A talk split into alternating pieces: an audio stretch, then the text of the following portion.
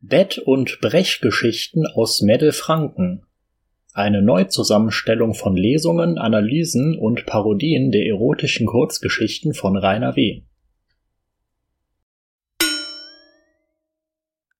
Kapital 6 Die Zeichnerin Ich saß wie so oft spät abends am Schreibtisch und zeichnete an meinem Tablet.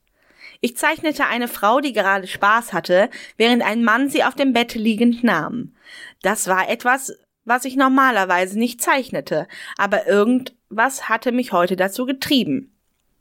Meine Mutter klopfte und meinte, dass sie jetzt schlafen geht und falls ich noch wolle, sei Pizza in der Küche. Ich wünschte ihr eine gute Nacht, dann zeichnete ich weiter.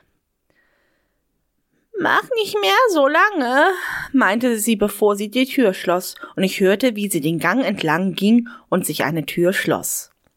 Kurz darauf merkte ich, dass ich wirklich noch Hunger hatte und stand kurzerhand auf, um mir was von der Pizza zu holen. Was zu trinken könnte ich mir bei der Gelegenheit auch gleich holen.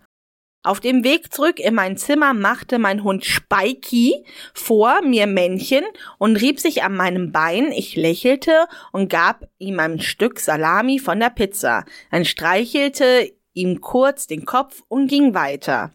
Als ich in mein Zimmer kam, sah ich, wie sie sich in ihrem Körbchen zusammenrollte und einschlief. Wieder bei meinem Zimmer wunderte ich mich. Hatte ich meine Tür aufgelassen? Gut möglich war es schon. Wen ich was zu essen wollte, war ich manchmal etwas vergesslich. Ja, ja. Fressi, Fressi im Kopf. Alle anderen Chromosomen sind damit beschäftigt, das Fressi, Fressi zu besorgen. Ich schloss die Tür hinter mir und setzte mich wieder an den PC, um weiterzuzeichnen. Während ich weiterzeichnete und die Pizza aß, hörte ich etwas hinter mir. Ich drehte mich zur Tür, aber da war nichts. Ich überlegte, ob vielleicht Spikey an der Tür war, drehte mich wieder um und wollte weiterzeichnen, als ich etwas an meinem Nacken spürte. Es war ein leichter Windhauch, und ich spürte, wie mir ein angenehmes Schaudern über den Rücken lief. Ich erschrecke, drehte mich erneut um, aber es war nach wie vor niemand da, nur ich. Mir fiel eine Geschichte ein, die ich einige Tage zuvor gelesen hatte, in der ein Geist eine junge Frau besucht und verführt hatte. Natürlich war das ein Roman, aber aus irgendwelchen Gründen spürte ich, wie mich die Vorstellung erneut erregte. In der Geschichte war alles sehr deutlich beschrieben und ich spürte, wie mir das Blut ins Gesicht schoss, als ich rot wurde. Eine Weile saß ich in dem Raum zugewandt, während ich darüber nachdachte, dann drehte ich mich wieder um. Es verging eine Weile, in der ich in Ruhe zeichnete, dann spürte ich erneut diesen leichten Luftzug am Hals, nun gefolgt von einem gehauchten Kuss auf die Wange, der mich allerdings an etwas Schönes denken ließ und mich nicht erschreckte. Irgendwie schien es auch, als hätte ich diesen Kuss erwartet gehabt. Ich beschloss mich nicht umzudrehen, das Gefühl kam mir bekannt vor, und da war ein leichter, angenehmer Duft, den ich kannte. Ich spürte einen weiteren Kuss und nun auch eine Hand, die meinen Bauch hinaufwanderte zu meiner Brust, die sie umfasste. Da es spät abends war, hatte ich bereits mein Nachthemd an und natürlich keinen BH darunter. Es fühlte sich gut an, wie die Hand meine Brust umfasste. Darum entfuhr mir ein leichtes Seufzen. Ah als die Berührung durch den dünnen Stoff spürte. Auch diese Hand fühlte sich vertraut an, ohne dass ich hätte sagen können, warum. Warum habe ich das Gefühl, dass ich dauernd sagen muss, Rudi, bist du's? Ich spürte eine weitere Hand an meinem Bauch, die langsam nach unten wanderte, sich da auf mein rechtes Bein legte und es entlang fuhr. Da das Nachthemd nicht so besonders lang war, endete es bereits an meinem Knie. Die Hand hatte mein Knie erreicht und ich spürte, wie Haut auf Haut traf, wie der dünne Stoff nach oben geschoben wurde. Die Hand lag nun auf meiner heißen Haut und konnte unter meinem mein Nachthemd schieben. Sie schob mein Nachthemd weiter so, dass ich mich ein Stück erheben musste und ich den dünnen Stoß über meine Haut wandern spürte, als mich die beiden Hände auszogen. Nachdem der Stoff neben mir auf dem Boden lag, spürte ich wieder einen Kuss, dieses Mal in meinen Nacken.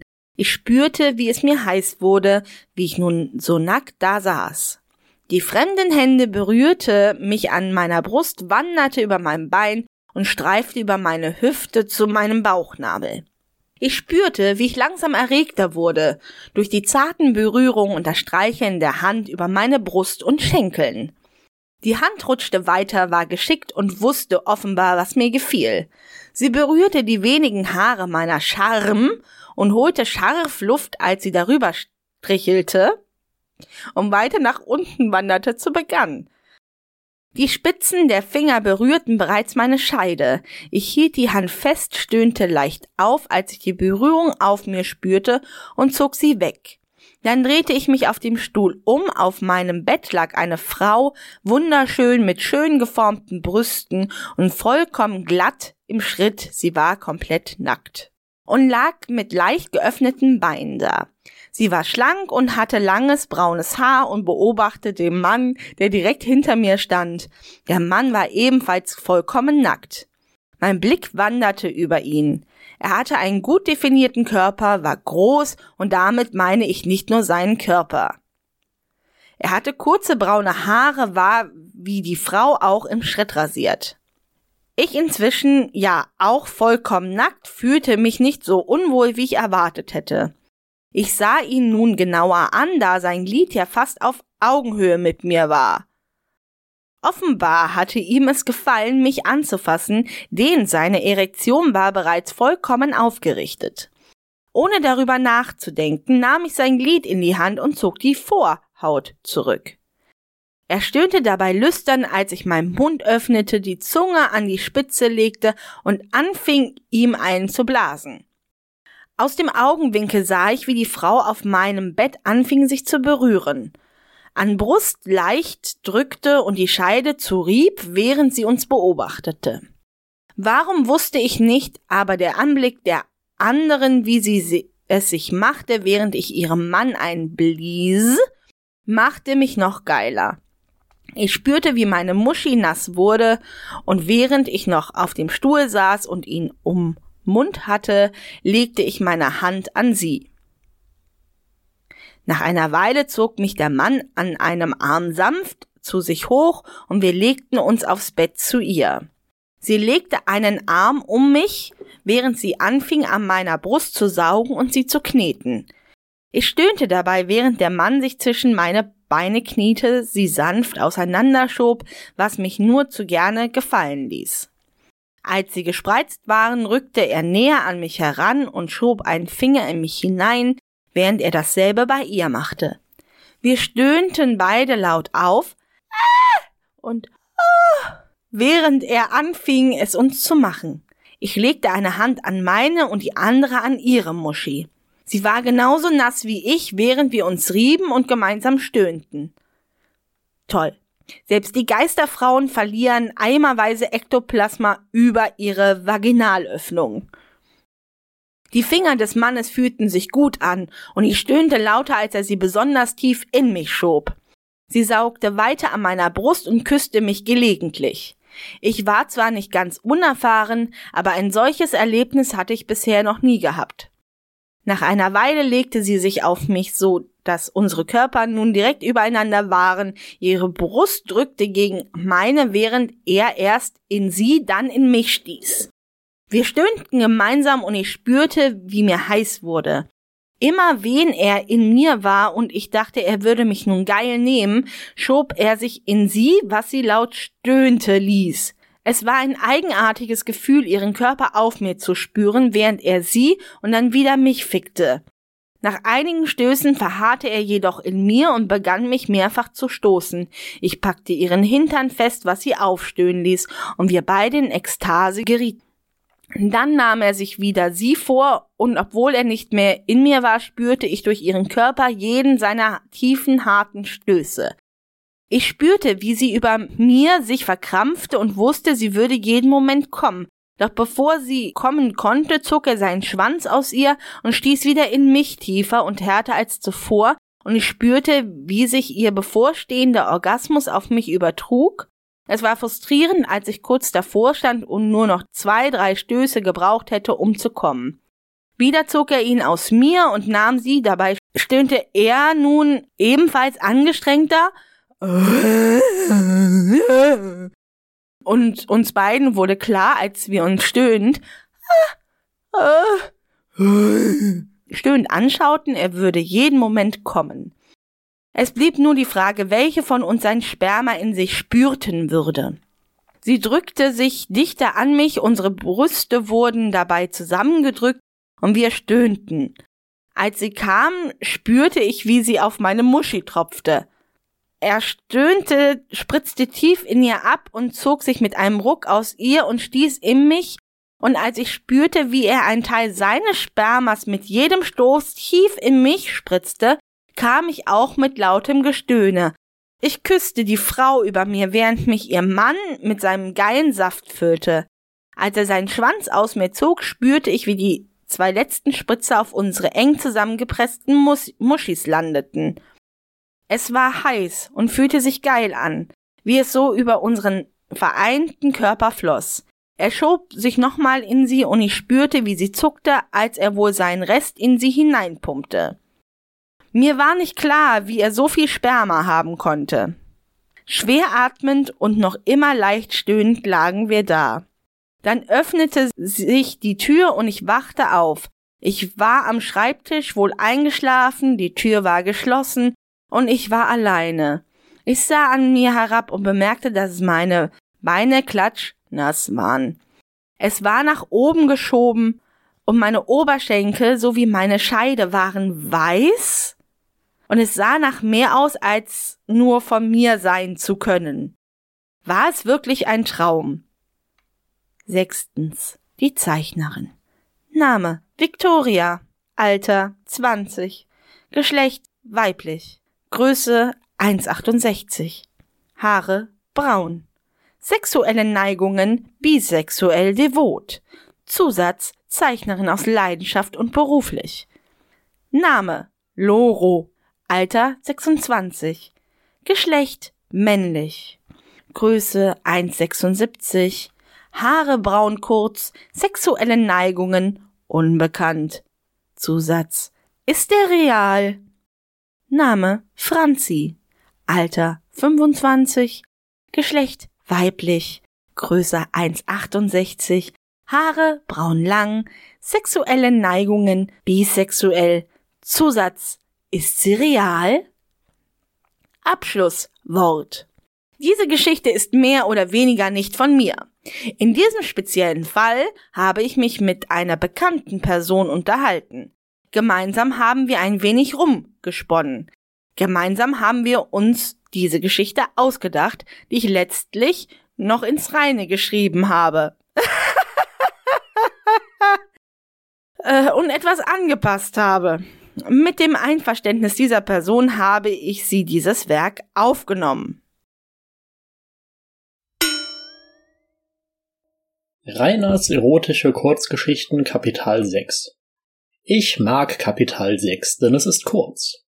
Außerdem passiert fast nichts, deswegen wird die Analyse auch eher kurz. Double Feature gibt es leider keins, denn Kapital 7 hat es verdient, dass man es extra bespricht. Da in diesem Kapital wirklich kein einziger Name fällt und man die drei Figuren so kaum voneinander unterscheiden kann, seien die Charaktersteckbriefe von die Zeichnerin hier vorweggenommen. Zitat Name Victoria, Alter 20, sexuellen Neigungen, bisexuell, devot, Zusatz Zeichnerin aus Leidenschaft und beruflich. Zitat Ende. Victoria ist die Namensgeberin des Kapitals. Sie ist hauptberuflich Zeichnerin und zeichnet berufsmäßig. Falls sie es immer noch nicht verstanden hat, ihr Job ist das Zeichnen. Außerdem hat sie irgendwelche Vorlieben, die für die Geschichte keine Rolle spielen und daher nicht erwähnt werden. Zitat Name Loro, Alter 26, sexuellen Neigungen unbekannt, Zusatz Ist er real? Zitat Ende. Spaßfakt, Loro ist Spanisch für Papagei. Er ist nach Christopher Parrot, Parrot, somit der zweite komische Vogel, der in den EKG auftaucht. Ob Rainer wohl mit einem Wörterbuch dasaß und Papagei in verschiedenen Sprachen gesucht hat? Wenn ja, warum ausgerechnet Papageien? Oder stand Loro einen Platz über Luard auf seiner Liste mit merkwürdigen Vornamen? Dass seine Neigungen unbekannt sind, bedeutet nicht, dass er nicht mitmeddeln würde. Das verstehe wer will. Zitat. Name Franzi, Alter 25, sexuellen Neigungen bisexuell. Zusatz Ist sie real? Zitat Ende. Auch bei Franzi findet sich der Zusatz Ist sie real? Spoiler Alert. Eventuell ist die ganze Geschichte nur ein Traum, aber vielleicht doch nicht. Und deswegen ist das ja super deep und mysteriös. Verwirrend ist nur, dass Victoria, Loro und Franzi auf Jahr und Zentimeter genau beschreiben kann. Vielleicht haben sie im Traum ihre Personalausweise vorgezeigt und Autorin Rainer hat das weggelassen, wie die Kondome. Zitat. Ich saß wie so oft spät abends am Schreibtisch und zeichnete an meinem Tablet. Zitat Ende. Victoria malt selbstverständlich zwei Menschen beim Sex, aber genauso selbstverständlich ist sie ja eigentlich nicht so eine, die Schweinkram zeichnet. Kennt man von Rainer, der auch fast nie pornografische Schriften verfasst. Zitat. Meine Mutter klopfte und meinte, dass sie jetzt schlafen geht und falls ich noch wolle, sei Pizza in der Küche.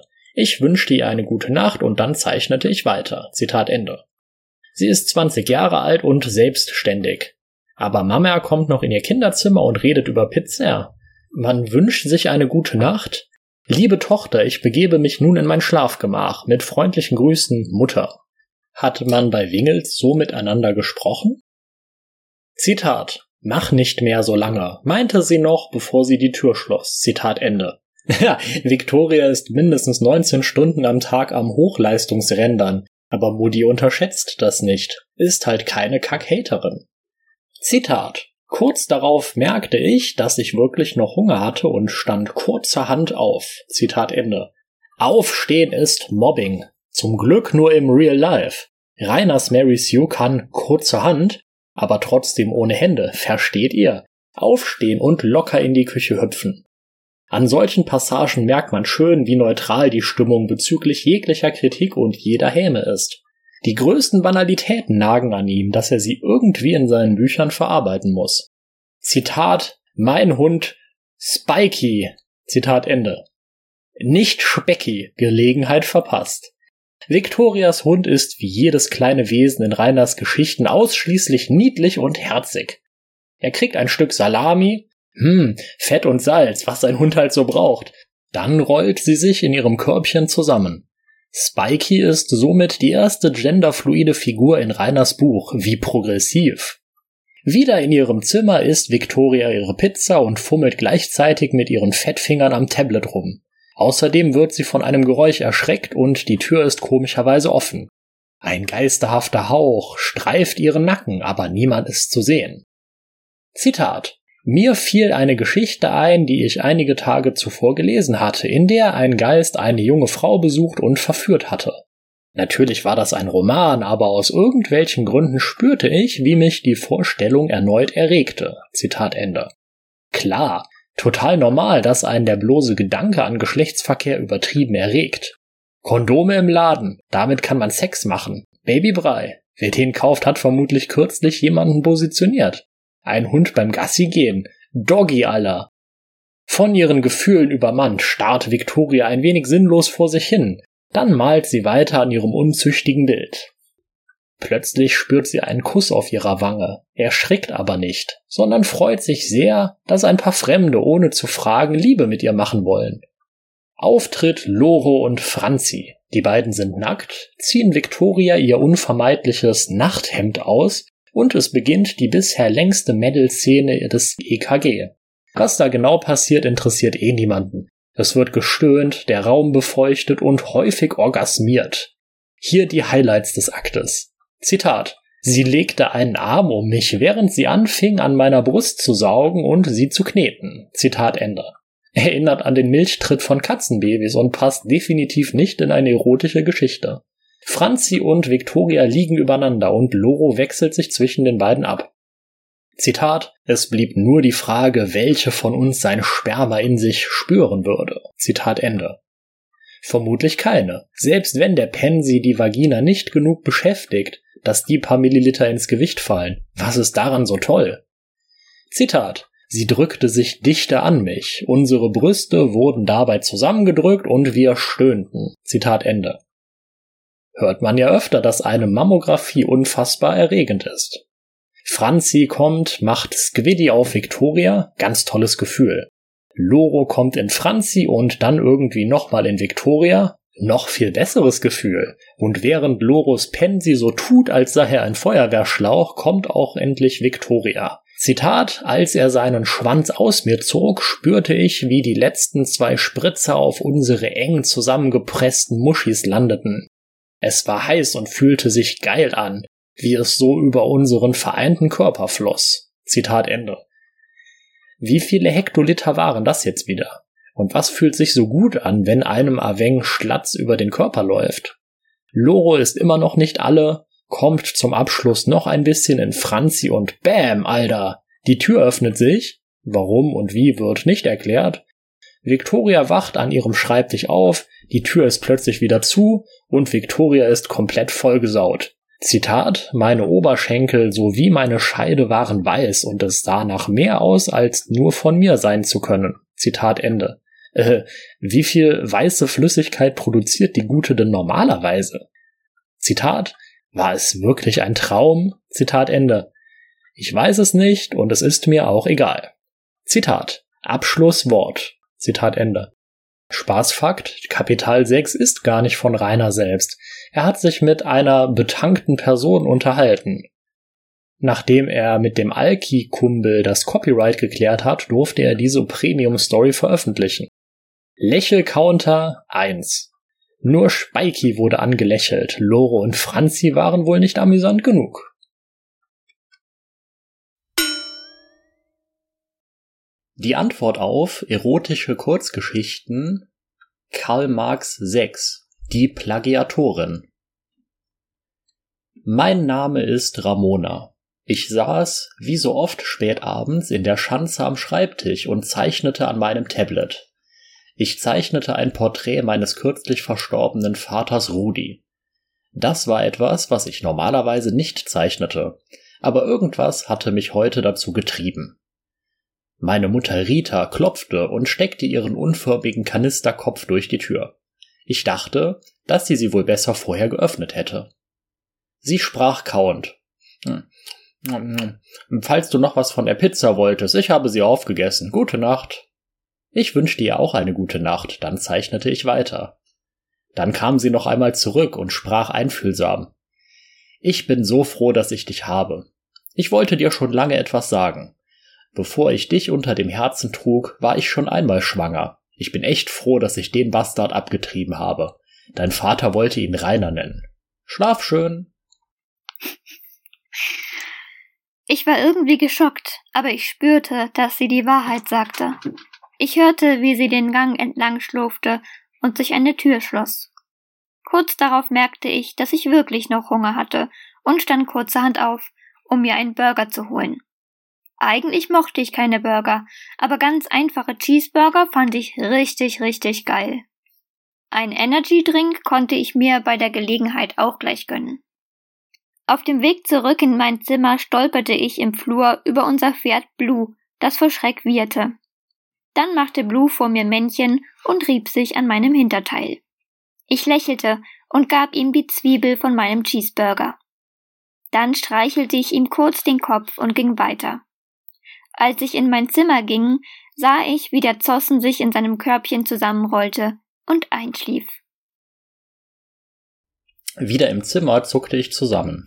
Ein Geräusch hatte mich erschreckt. Ich drehte mich blitzschnell um. Hatte ich meine Tür aufgelassen? Gut möglich war es schon. Wenn ich etwas zu essen wollte, war ich manchmal etwas vergesslich. Ich schloss meine Tür hinter mir und setzte mich wieder an mein Tablet, um weiterzuzeichnen. Während ich von meinem Burger abbiss, hörte ich wieder etwas hinter mir. Ich drehte mich zur Tür, aber da war nichts. Ich überlegte, ob vielleicht Blue an der Tür war, drehte mich aber wieder um. Als ich weiterzeichnen wollte, spürte ich etwas an meinem Nacken. Es war wie ein leichter Windhauch und ich empfand ein angenehmes Schaudern. Auf einmal stieg mir ein sehr angenehmer leichter Duft in die Nase, den ich von irgendwoher kannte. Ich spürte einen weiteren Kuss und nun auch eine Hand, die meinen Bauch hinaufwanderte zu meiner Brust, die sie umfasste. Ich erschrak fürchterlich, als mir klar wurde, dass es Rudis Aftershave war, das ich roch. Ich sprang von meinem Stuhl auf und versuchte im Dunkeln des Raums etwas zu erkennen. Auf meinem Bett lag eine wunderschöne Frau, mit schön geformten und vollkommen glatt rasierten Brüsten. Sie war eine schlanke, grünlich halb durchscheinende Gestalt mit langem braunen Haar. Sie lag mit leicht geöffneten Beinen und beobachtete den Mann, der direkt hinter mir gestanden hatte. Er war ebenfalls eine geisterhafte Erscheinung und hatte einen gut definierten Körper und war groß. Damit meine ich nicht nur seinen Körper, versteht ihr? er hatte kurze braune Haare, die er aber abrasiert hatte. Ich fühlte mich nicht so wohl, als ich sah, wie das Ektoplasma der Frau meine Bettlaken beschmutzte und rief entsetzt Runter von meinem Bett. Wo hast du denn deine Erziehung genossen? Ich starrte den Mann fragend an und kniff die Augen zusammen. Papa? Eine Stimme wie eine Sturmgewalt fegte durch den Raum. Nein, wir sind Loro und Ulu. Rudi hat uns geschickt, um mit dir zu schlafen. Das sieht ihm ähnlich, fluchte ich. Da platzte meine angetrunkene Mutter in den Raum und schrie Ramona, ich hab dir doch schon tausendmal gesagt, du sollst um die Zeit nicht mehr so laut Pornos gucken. Sie erstarrte angesichts der beiden Geister. Ich fasste all meinen Mut zusammen, räusperte mich und sprach. Als ordnungsgemäß anerkannte Repräsentantin der Stadt Altschauerberg, des Marktes Emkirchen und des Landkreises Neustadt an der Eich ordne ich hiermit die Einstellung aller übernatürlichen Aktivitäten und das sofortige Zurückkehren an seinen Ursprungsort oder zur nächstgelegenen Paralleldimension an. Die Geisterfrau donnerte. Bist du eine Winkler? Ich blickte hilfesuchend zu Rita, da wir beide vor kurzem wieder ihren Mädchennamen angenommen hatten. Ich zuckte mit den Schultern und antwortete Nein? Dann stirb! rief die Geisterfrau Ulu. Ein Blitz, der aus ihren Händen fuhr, riss das Dach des Wohnhauses davon, etwas, das früher oder später sowieso passiert wäre. Die darauf folgende Explosion fegte Rita und mich aber in den Hof, als hätte einer eine riesige Bombe hier nahe geschmaßt. Glücklicherweise landeten wir auf einem großen Haufen Sperrmüll. Rita schaute mich vorwurfsvoll an, seufzte und belehrte mich. Ramona, wenn dich irgendjemand fragt, ob du eine Winkler bist, dann sagst du ja. Ich nickte einsichtig. Loro und Ulu traten auf den Balkon, der zum ersten Mal seit Jahrzehnten nicht mit Abfall bedeckt war, und blickten auf uns herab.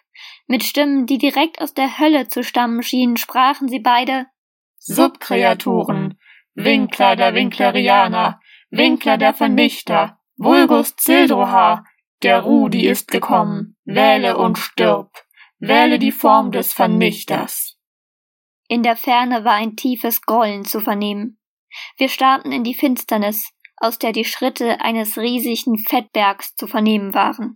Als wir zum Haus blickten, waren Loro und Ulu verschwunden. Rita brüllte vor Entsetzen. Was hast du getan, Ramona? Plötzlich schob sich über das Dach des östlichsten Hauses eine groteske Fratze. Es war ein zehn Meter großes Monster aus reinem Frittenfett, das ungelenk auf uns zustapfte.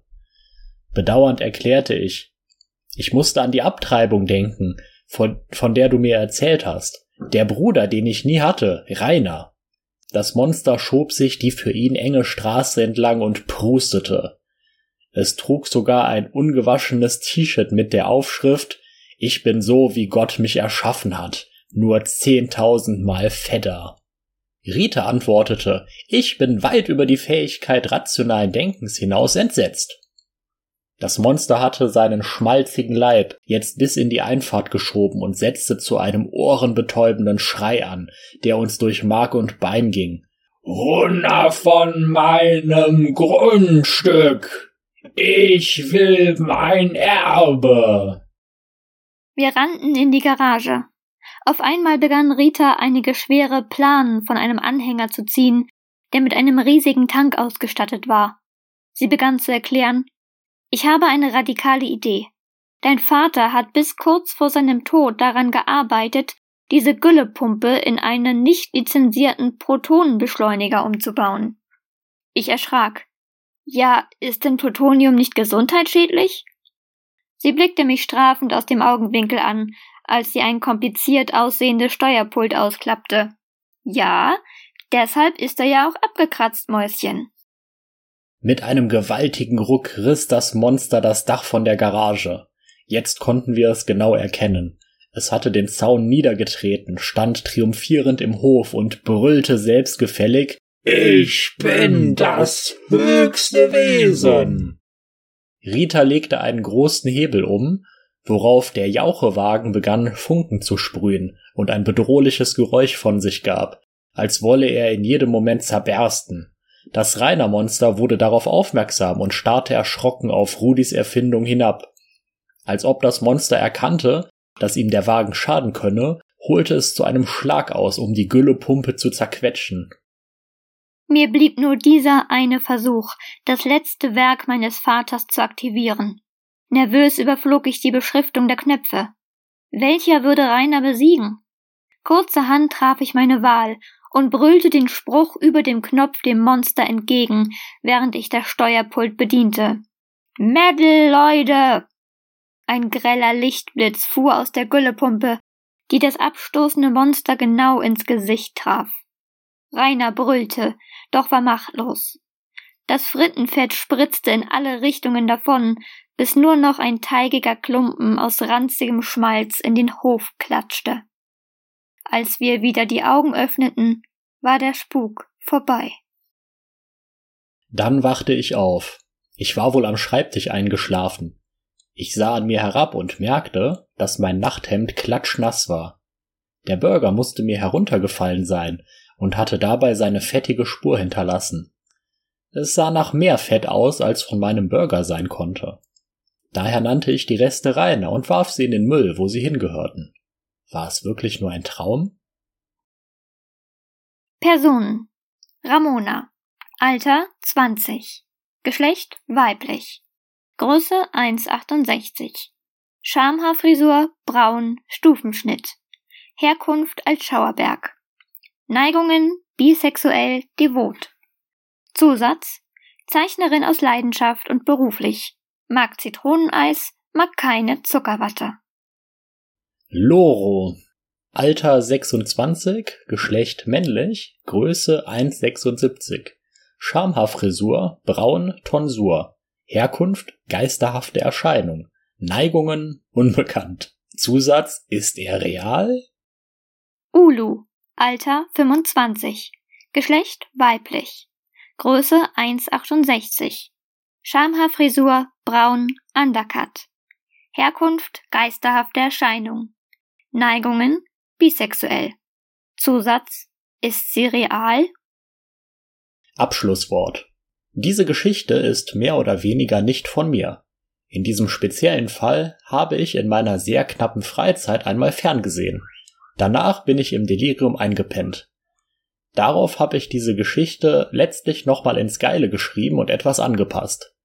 Ohne Einverständnis der Rechteinhaber habe ich sie schließlich in dieses Werk aufgenommen aber ich hatte das Gefühl, dass ich daran sowieso mehr Rechte habe als sie.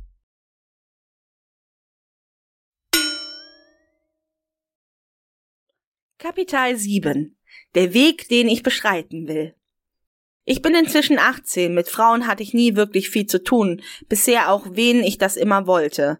Mein bester Freund Ralf dagegen ist zu meinem Leidwesen ein rissiger Frauenmagnet, Bedauerlicherweise ist er damit aber auch kaum zufrieden, er nimmt nichts ernst, hat nicht nur eine, sondern drei Freundinnen, mit denen er laut eigener Aussage auch mindestens zweimal die Woche schläft.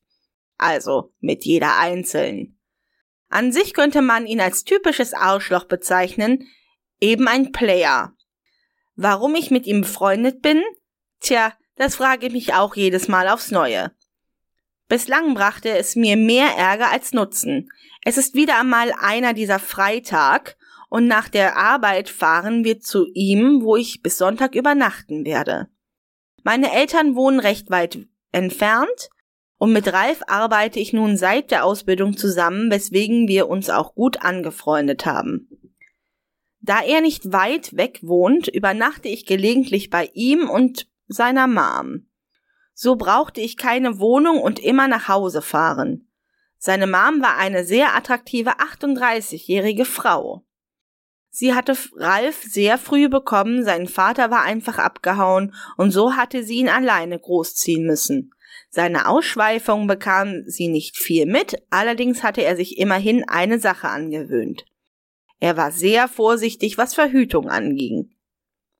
Zumindest das hatte daraus gelernt, dass sein Vater einfach abgehauen war. Er hatte mir gegenüber mal zugegeben, dass er sollte er ein Kind zeugen, würde er es besser als sein Vater machen. Als er meinte, auch dass er das nicht will, bevor er mindestens 30 ist. Ich übernachtete normalerweise ganz gerne bei Ralf. Es war allerdings gelegentlich etwas schwierig bei Ralf zu übernachten, den seine Mutter war. Nun sagen wir einfach, sie ist etwas sehr freizügig und lauft schon mal im Shirt und oder, oder ohne BH oder auch im seidenen Nachthemd durch die Wohnung, selbst wen ich anwesend bin. Das erste Mal, als ich bei Ralf übers Wochenende geblieben bin, war noch in der Ausbildung und war erst 16. Da war ich gerade mal drei Monate in der Ausbildung und noch grüner als heute hinter den Ohren, was Frauen angeht. Ich bin morgens sehr früh aufgestanden, um kurz ins Bade zu gehen. Was ich erst merkte, als ich mich umdrehte, war, dass seine Mutter gerade unter der Dusche stand. Zu meiner Verteidigung, ich hatte Ohrstöpsel wegen Ralfs Geschnarcht drin, und da ich erst aufgestanden war, konnte ich nicht so gut sehen.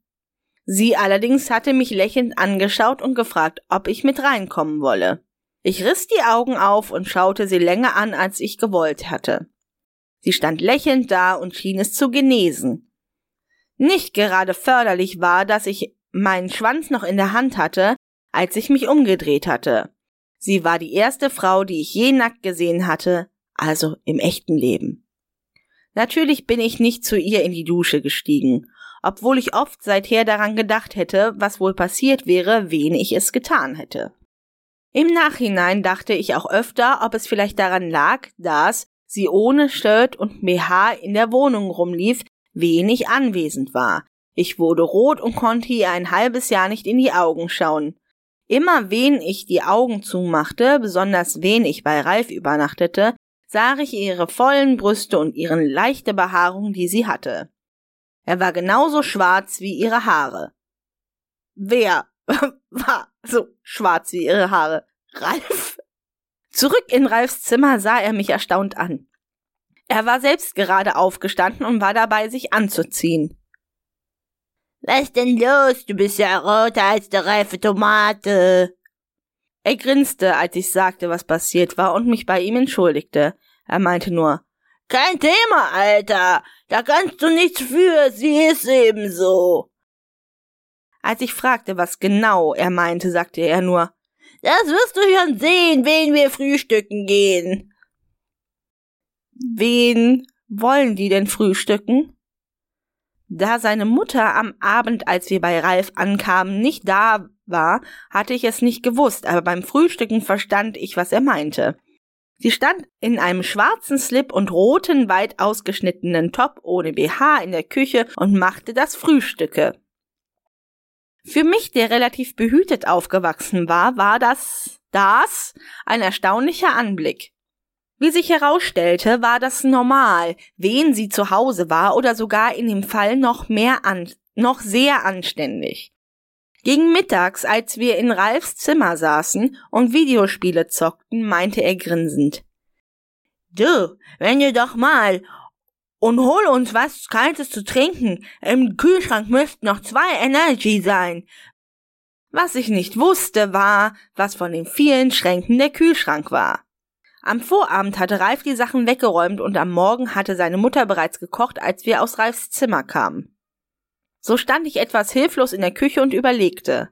Ralfs Mom kam in die Küche, was ich nicht merkte, weil ich mit dem Rücken zur Tür stand. Sie legte ihre verschränkte Arme auf meine Schultern von hinten und flüsterte, was ich suche. Ich erschrak leicht, weil ich ihr Gesicht so nah an meinem war. Als ich mich umdrehte, stand sie nur noch in dem schwarzen Slip da. Wie zuvor offensichtlich vollkommen ohne Schamgefühl. Als ich den Blick von ihren nackten Brüsten abwand, meinte sie, Sehe ich so hässlich aus? Sie klang ernsthaft besorgt. Wieder machte ich den Fehler, sie anzuschauen. Sie lächelte unverschämt an, und mir wurde klar, dass sie mir mich nur ärgern wollte. Als ich wieder zurück in Ralfs Zimmer war mit den Energy, meinte er lachend, ob mir seine Mutter gefallen würde. Mir wurde klar, er wusste, dass sowas in der Art passieren würde. Ich dachte erst, was für ein kranker Kerl. Als ich aber einige Wochen mit ihm verbracht hatte und wir öfter, als wir älter wurden, auch weggingen, wurde mir klar, dass es einfach seine Art von Humor war. Offenbar dachte er auch, dass zwischen seiner Mutter und mir eh nichts passieren würde. Ärgerlich dachte ich irgendwann, als er so was in der Art erwähnt hatte. Damit hatte er vermutlich recht. Was würde eine solch erfahrene und ältere Frau mit einem Kind wie mir, der gerade mal so alt war wie ihr Sohn? Mich schauten ja schon nicht mal die Mädchen i meinem Alter an. Dass ich mir nach diesem Tag mehr als einmal vorstellte, wie es wäre, diese geile, sinnliche Frau im Bett zu haben, brauche ich wohl nicht erwähnen. Das Ganze war aber etwas mehr als zwei Jahre her. Wie immer war sie, als wir von der Arbeit bei Ralf ankamen, noch bei der Arbeit. Wir verstauten unsere Sachen in Ralfs Zimmer, gingen dann nacheinander duschen, was nach unserem Job auch bitter nötig war. Machend uns fertig, heute Abend wollte Ralf, wie er mir sagte, eine neue auf Reisen, wie äh, die er schon eine Weile bewachtet hatte. Okay. Wie ich das kannte, würde es wie immer laufen. Ralf würde sicher mehrere Frauen ansprechen und mit einer oder was auch schon vorgekommen war, mehreren von ihnen zu ihr verschwinden. Meistens ging ich dann alleine zu ihm und er kam dann etwa eine Stunde darauf nach oder aber gar nicht. Wie vorhergesehen passierte es genau so, nur dass es dieses Mal eine war, mit der er eine Freundschaft pflegte und zu mir meinte, dass ich heute nicht, wart nicht zu warten brauche, er würde nicht vor dem Morgen nach Hause kommen. Die, die er eigentlich wollte, war nicht da. Er gab mir wie immer den Hausschlüssel und verschwand mit ihr. Ich saß etwa eine Stunde noch in der Bar, da mal wieder jede Frau, die da war, schon einen hatte oder von mehreren umschwärmt wurde, trank ich mein Bier aus und machte mich auf den Weg zu Ralf. Auf dem Weg dachte ich wieder an Ralfs Mutter. Sie war sicher noch nicht zu Hause.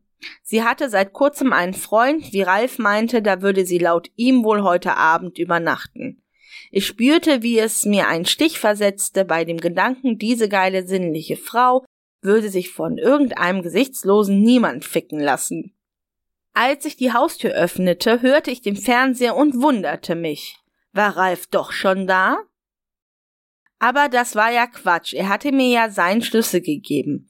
Außerdem war wohl eher unwahrscheinlich, dass er vor mir da war, selbst wen ich noch eine Stunde in der Bar saß. Soweit ich wusste, wohnte von der Bar aus gesehen die Frau in der entgegengesetzten Richtung.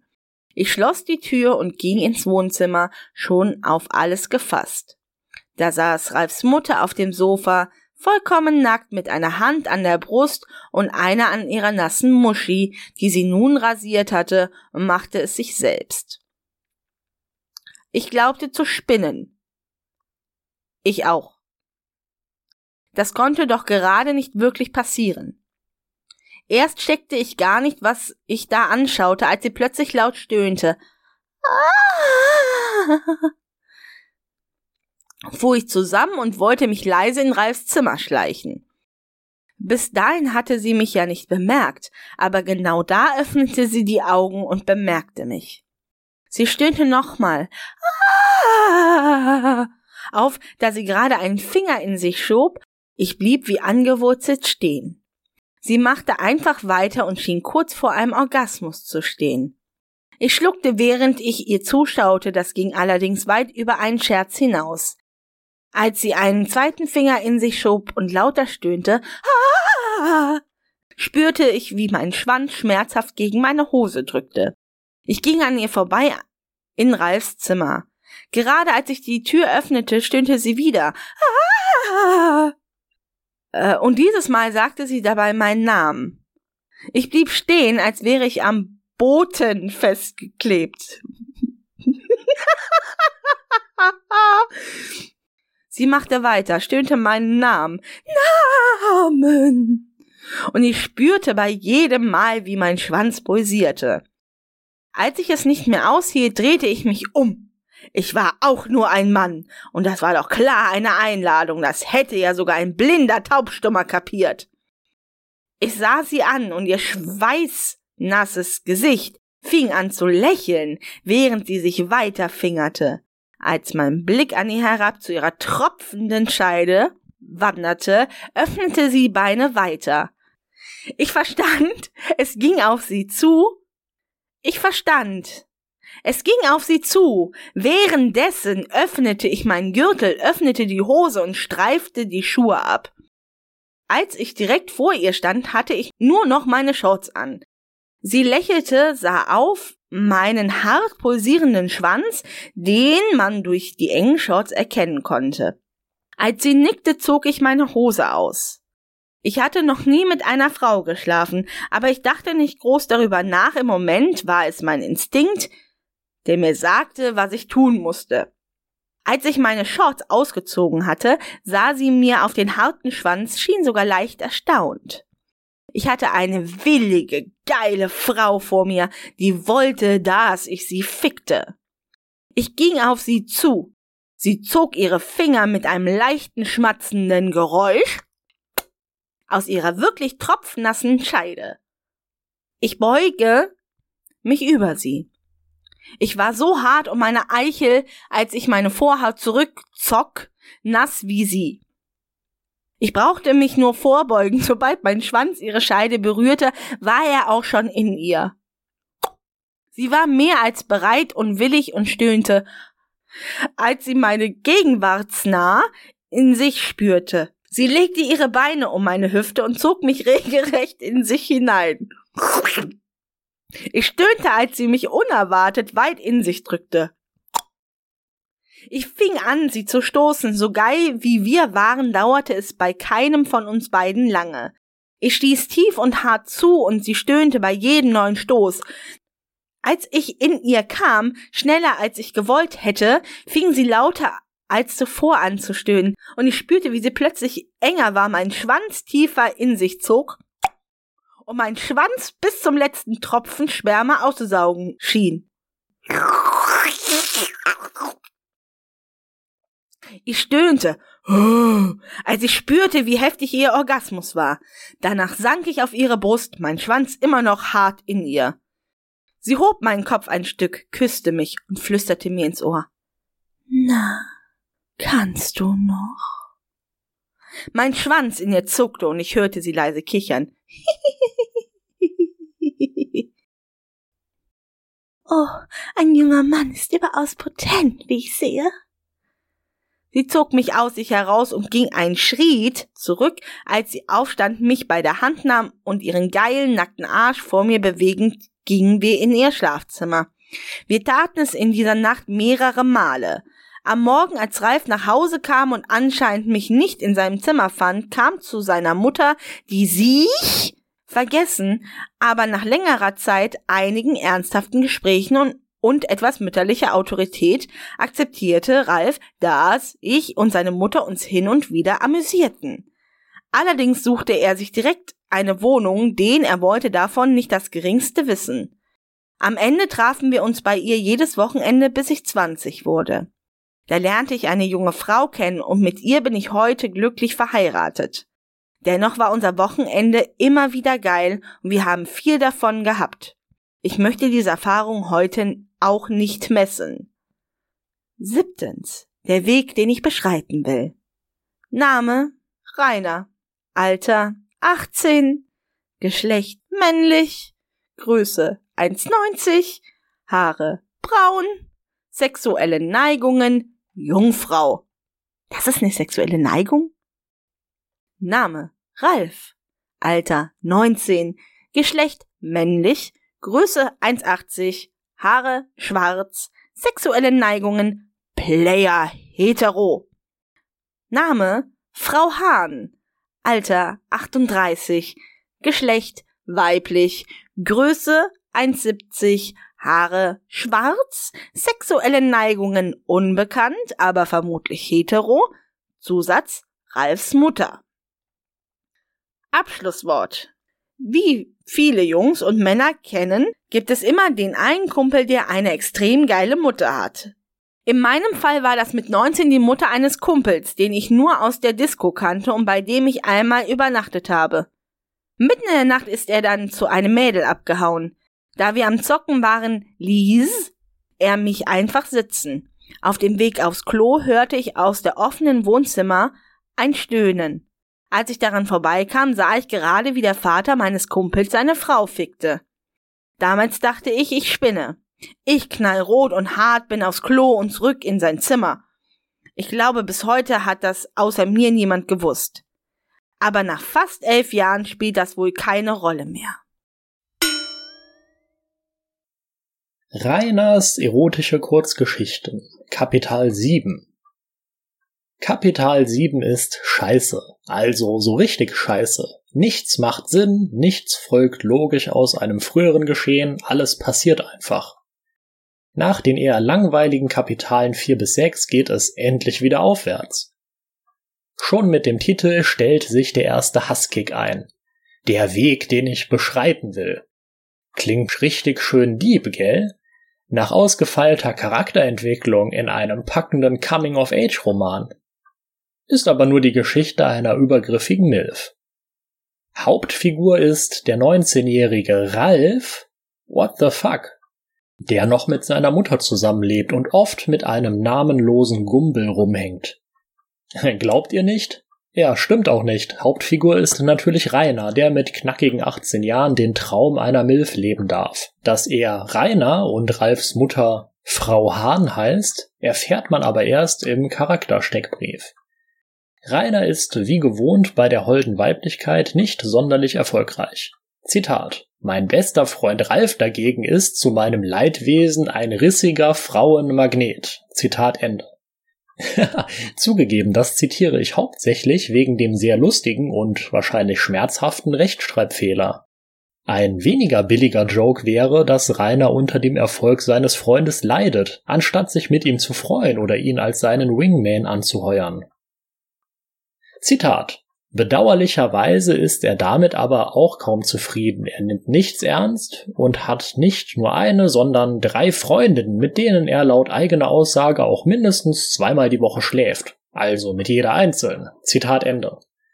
Ich sehe die Szene richtig vor mir. Justin Enrico, 13, befindet sich mit Rainer, 13, auf dem Pausenhof der Sonderschule in Bad Windsheim. Ersterer erklärt Kleinerle ausführlich, wie er am Wochenende mal wieder richtig hasseln musste, um seine 15 Freundinnen zum Squiddy machen zu bringen. Die gehen leider alle auf eine andere Schule und sind auch schon ein, zwei Jahre älter, deswegen kann er die leider nicht vorzeigen. Schulbus nimmt ja nicht jede mit, warst schon. Jedenfalls ist eine von denen nur siebenmal gekommen, das war ein bisschen enttäuschend. Eigentlich ist er sonst besser. Echt jetzt?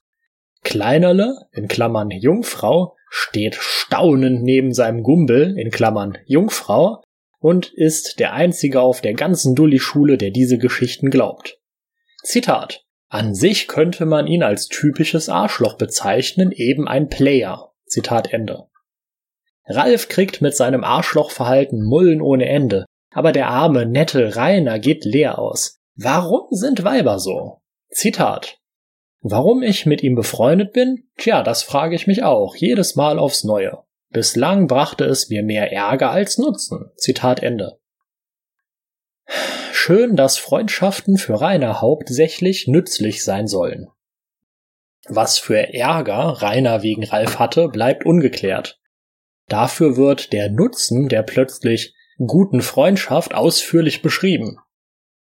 Rainer und Ralf kennen sich aus der Ausbildung, und da Rainers Elternhause recht weit entfernt ist, darf er beim näher wohnenden Ralf übernachten. Von Freitag bis Sonntag. Das macht nun wirklich überhaupt keinen Sinn. Rainer fährt also Montag bis Freitag von zu Hause aus mit den öffentlichen in die unendlich weit entfernte Arbeit, aber das Wochenende verbringt er bei seinem Gumbel. Andersrum wäre es deutlich zeitsparender. Ralfs Mutter ist eine heiße 38-jährige Milf, die ihr einziges Kind mit irgendeinem Hallodri bekommen hat, der die Familie dann sofort sitzen ließ. Deswegen achtet Ralf sehr auf Verhütung, obwohl seine Mutter nichts von seinen 95 Freundinnen weiß. Wo auch immer hier der Zusammenhang liegen soll. Zitat. Ralf wollte es besser als sein Vater machen. Aber er meinte auch, dass er das nicht will, bevor er mindestens 30 ist. Ich übernachtete normalerweise ganz gern bei Ralf. Zitat Ende. Ja, kein Absatz, kein gar nichts. Ralf erzählt Rainer von seiner schwierigen vaterlosen Kindheit und der denkt gleich wieder an seine Bequemlichkeit. Zitat. Ralfs Mutter war, nun sagen wir einfach, sie ist etwas sehr freizügig und lauft, im seidenen Nachthemd durch die Wohnung, selbst wenn ich anwesend bin. Zitat Ende. Na Gott sei Dank ist das eine heiße Milf und kein abgeranzter, alleinerziehender Vater, dem vor der Freundin seiner Tochter halb die Eier aus der Boxershorts fallen. Wenn ältere Frauen sich kaum erwachsenen Jungs aufzwingen, ist das schließlich kein Missbrauch. Wobei das kaum kann man durch ein nicht ersetzen. Direkt danach wird geschildert, wie der 16-jährige Rainer früh morgens pissen gehen will, aber Frau Hahn im nicht abgeschlossenen Badezimmer duscht. Zitat Zu meiner Verteidigung, ich hatte Ohrstöpsel wegen Ralfs Geschnarch drin. Zitat Ende. Ich hör dich net, du Spacken, ich hab Ohrstöpsel drin. Frau Hahn bietet dem vollkommen überforderten 16-jährigen Rainer an, doch mit ihr zu duschen. Der lehnt ab und ärgert sich hinterher. Ich verstehe es nicht. Warum muss das immer wieder in Rainers Geschichten vorkommen? Warum kann Rainer nicht einfach 18 sein? Es macht für die Geschichte keinen Unterschied. EKG Rainer wird eh nicht genau genug beschrieben, um sein Alter irgendwie eingrenzen zu können. Lass den Kerl volljährig sein und niemand kehrt. Zitat. Im Nachhinein dachte ich auch öfter, ob es vielleicht daran lag, dass sie ohne Shirt und BH in der Wohnung rumlief, wenn ich anwesend war. Ich wurde rot und konnte ihr ein halbes Jahr nicht in die Augen schauen. Immer wenn ich die Augen zumachte, besonders wenn ich bei Ralf übernachtete, sah ich ihre vollen Brüste und ihre leichte Behaarung, die sie hatte. Er war genauso schwarz wie ihre Haare. Zurück in Ralfs Zimmer sah er mich erstaunt an. Er war selbst gerade aufgestanden und war dabei, sich anzuziehen. Zitat Ende. Full Quote dieses Wortmülls. Was ist das S, von dem im ersten Satz gesprochen wird? Dass Frau Hahn duscht? Dass Rainer sich nicht zu ihr getraut hat? Welche Mutter mit Riesenbubs läuft oben ohne vor ihrem Sohn und dessen Freunden rum? Dann vergeht ein halbes Jahr, in dem Rainer Frau Hahn nicht mehr in die Augen schauen kann, des Öfteren bei Ralf übernachtet und Flashbacks zu der Duschszene halt. Und dann sind eigentlich keine zwei Minuten vergangen, weil er direkt danach beschreibt, wie er nach dieser Begebenheit zu Ralf ins Zimmer geht. Rainer erzählt Rainer, was gerade passiert ist. Der sieht das locker. Zitat, kein Thema, Alter. Zitat Ende. Kai Themala ist bestimmt der Cousin von Imala. Die schriftstellerischen Fähigkeiten des Autoren kommen hier subtil zum Vorschein. Das eingestreute Alter macht den 17-jährigen Ralf gleich viel plastischer und glaubwürdiger. Ralf deutet an, dass seine Mutter ebenso sei und antwortet kryptisch auf Reiners Rückfrage. Die beiden gehen in die Küche, in der Ralfs Mutter nun in Unterhose und freizügigem Top das Frühstück zubereitet. Abgesehen von der Begegnung im Badezimmer sehen die sich das erste Mal, weil Rainer zuvor noch nie bei Ralf übernachtet hat. Das erklärt übrigens auch die Unmengen an Kleidung, die Ralfs Mutter übergeworfen hat. Normalerweise trägt sie weniger als zwei Sachen. Zitat.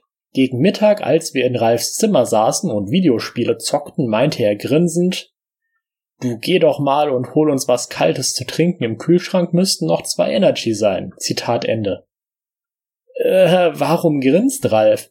Erwartet er, dass sein Gumbel seine Mutter beim Nuttigsein sehen wird? Ist ihm das gar nicht peinlich?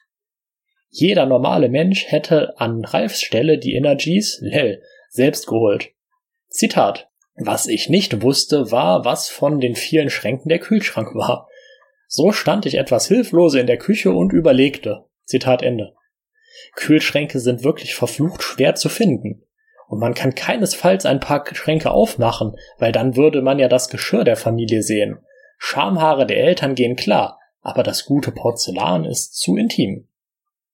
Ralfs Mutter schleicht sich von hinten an, fummelt komisch an Rainer rum und flüstert ihm ins Ohr.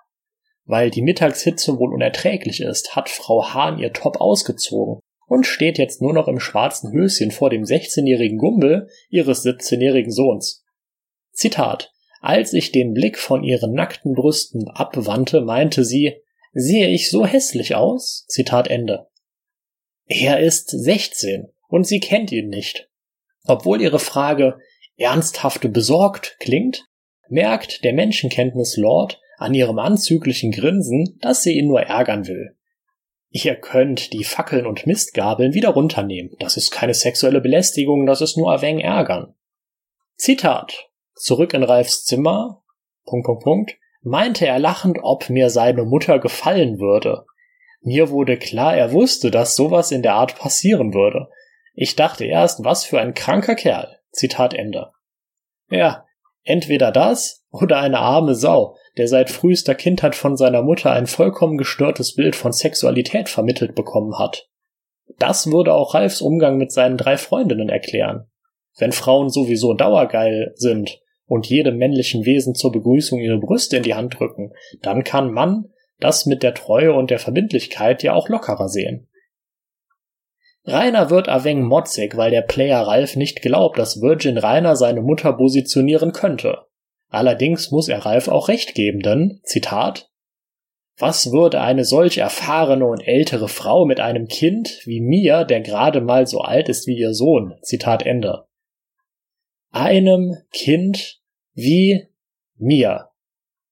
Gut, ich hätte mich mit 16 nicht mehr als Kind bezeichnet, und in dem Alter wird einem grundsätzlich eine gewisse Mündigkeit und Reife zugesprochen. Wenn EKG-Rainer sich hier allerdings nicht einmal selbst als erwachsen genug wahrnimmt, dann sollte Frau Hahn ihre Bubarellas definitiv einpacken. Nicht nur aus moralischen, sondern auch aus rechtlichen Gründen. Obwohl Rainer noch ein unschuldiges Küken ist, holt er sich immer wieder einen auf Ralfs Mutter runter. Endlich, endlich der von mir lang herbeigesehnte Zeitsprung. Zwei Jahre sind vergangen. Rainer und Ralf haben ihre Ausbildung abgeschlossen und alle sind volljährig. Die beiden kommen in Ralfs leerem Zuhause an und bereiten sich auf einen Abend in der Disco vor. Schließlich sind sie nicht diejenigen, die hergehen. Zitat. Heute Abend wollte Ralf, wie er mir sagte, eine neue aufreißen, die er schon eine Weile bewachtet hatte. Zitat Ende. das ist weniger creepy, als es zunächst den Eindruck macht. Ralf hat die reisende Mulle nicht bewacht, sondern beobachtet. Rainer spricht das aber beobachtet aus und die Autokorrektur kann kein Fränkisch. Kleines PSA für diejenigen unter euch, die mal eine EKG fälschen wollen. Soll ja nicht so enden wie bei Raumschiff 5.1. Die beiden gehen also in die Disco und es läuft wie immer. Ralf organisiert sich eine Mulle, Rainer steht wie das fünfte Rad am Wagen daneben. Das Mädel, das Ralf im Auge hatte, ist nicht da, deswegen wird er besonders lange bei einer anderen bleiben, die er eigentlich gar nicht wollte. Sinn macht das keinen, aber diese Geschichte ist bislang auch die wirste im Buch. Rainer sitzt dann noch ein wenig sinnlos an der Bar und spricht keine Mullen an. Überraschenderweise möchte auch an diesem Abend wieder keine mit einem sozial seltsamen Sonderling ins Bett, und Rainer fährt alleine zu Ralf. Laut ihrem Sohn hat Frau Hahn mal wieder einen Freund, was Rainer überhaupt nicht gefällt. Zitat. Ich spürte, wie es mir einen Stich versetzte bei dem Gedanken, diese geile sinnliche Frau würde sich von irgendeinem gesichtslosen Niemand ficken lassen. Zitat Ende. Feinstes Nice Guy Rumgeopfer mal wieder. Der neue Freund ist ein gesichtsloser Niemand und viel schlechter als Rainer. Als 18-jährige Jungfrau kann der einer 38-jährigen sicher mehr bieten. Überraschung! Rainer findet kein leeres Haus vor, denn irgendjemand ist im Wohnzimmer und sieht fern.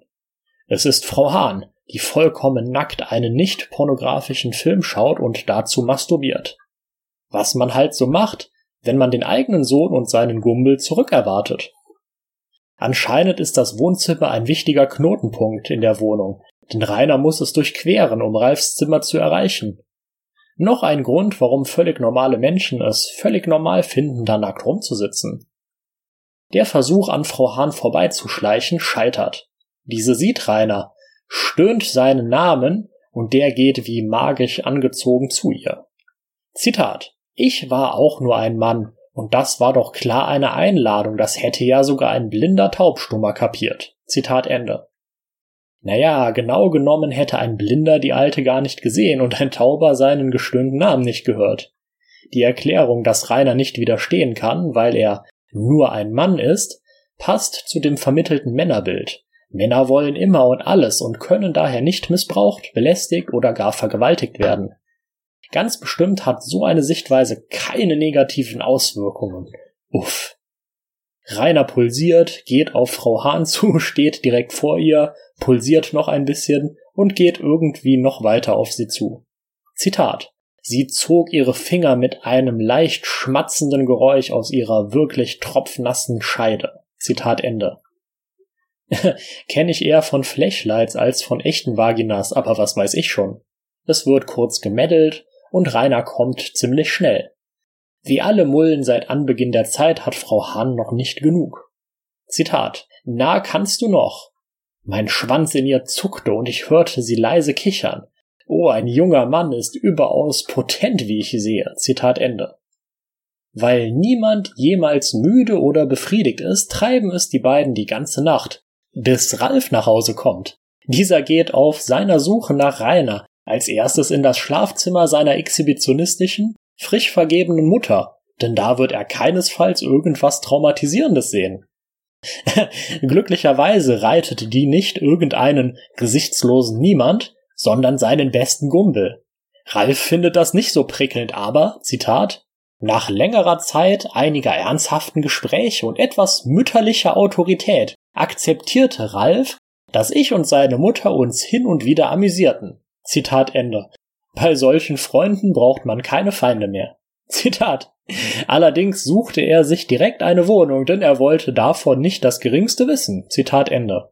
Ralf schickt seine Gumbels also reihenweise in seine nackte Mutter, indem er nach Energy verlangt, aber wenn ein Gumbel mal wortwörtlich in seiner Mutter ist, dann ist es ihm plötzlich zu viel?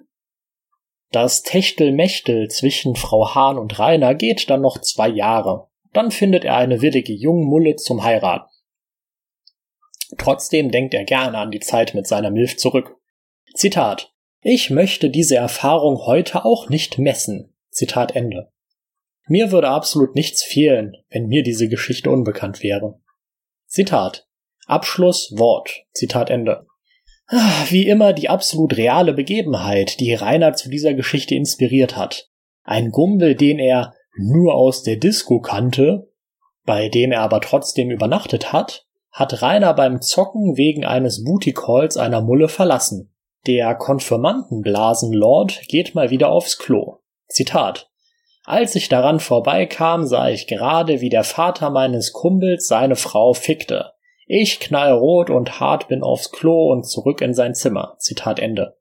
Mit einer Erektion uriniert es sich bekanntlich besonders gut. Lächelcounter 5. Es wird leider kaum gelächelt, aber dafür umso mehr pulsiert.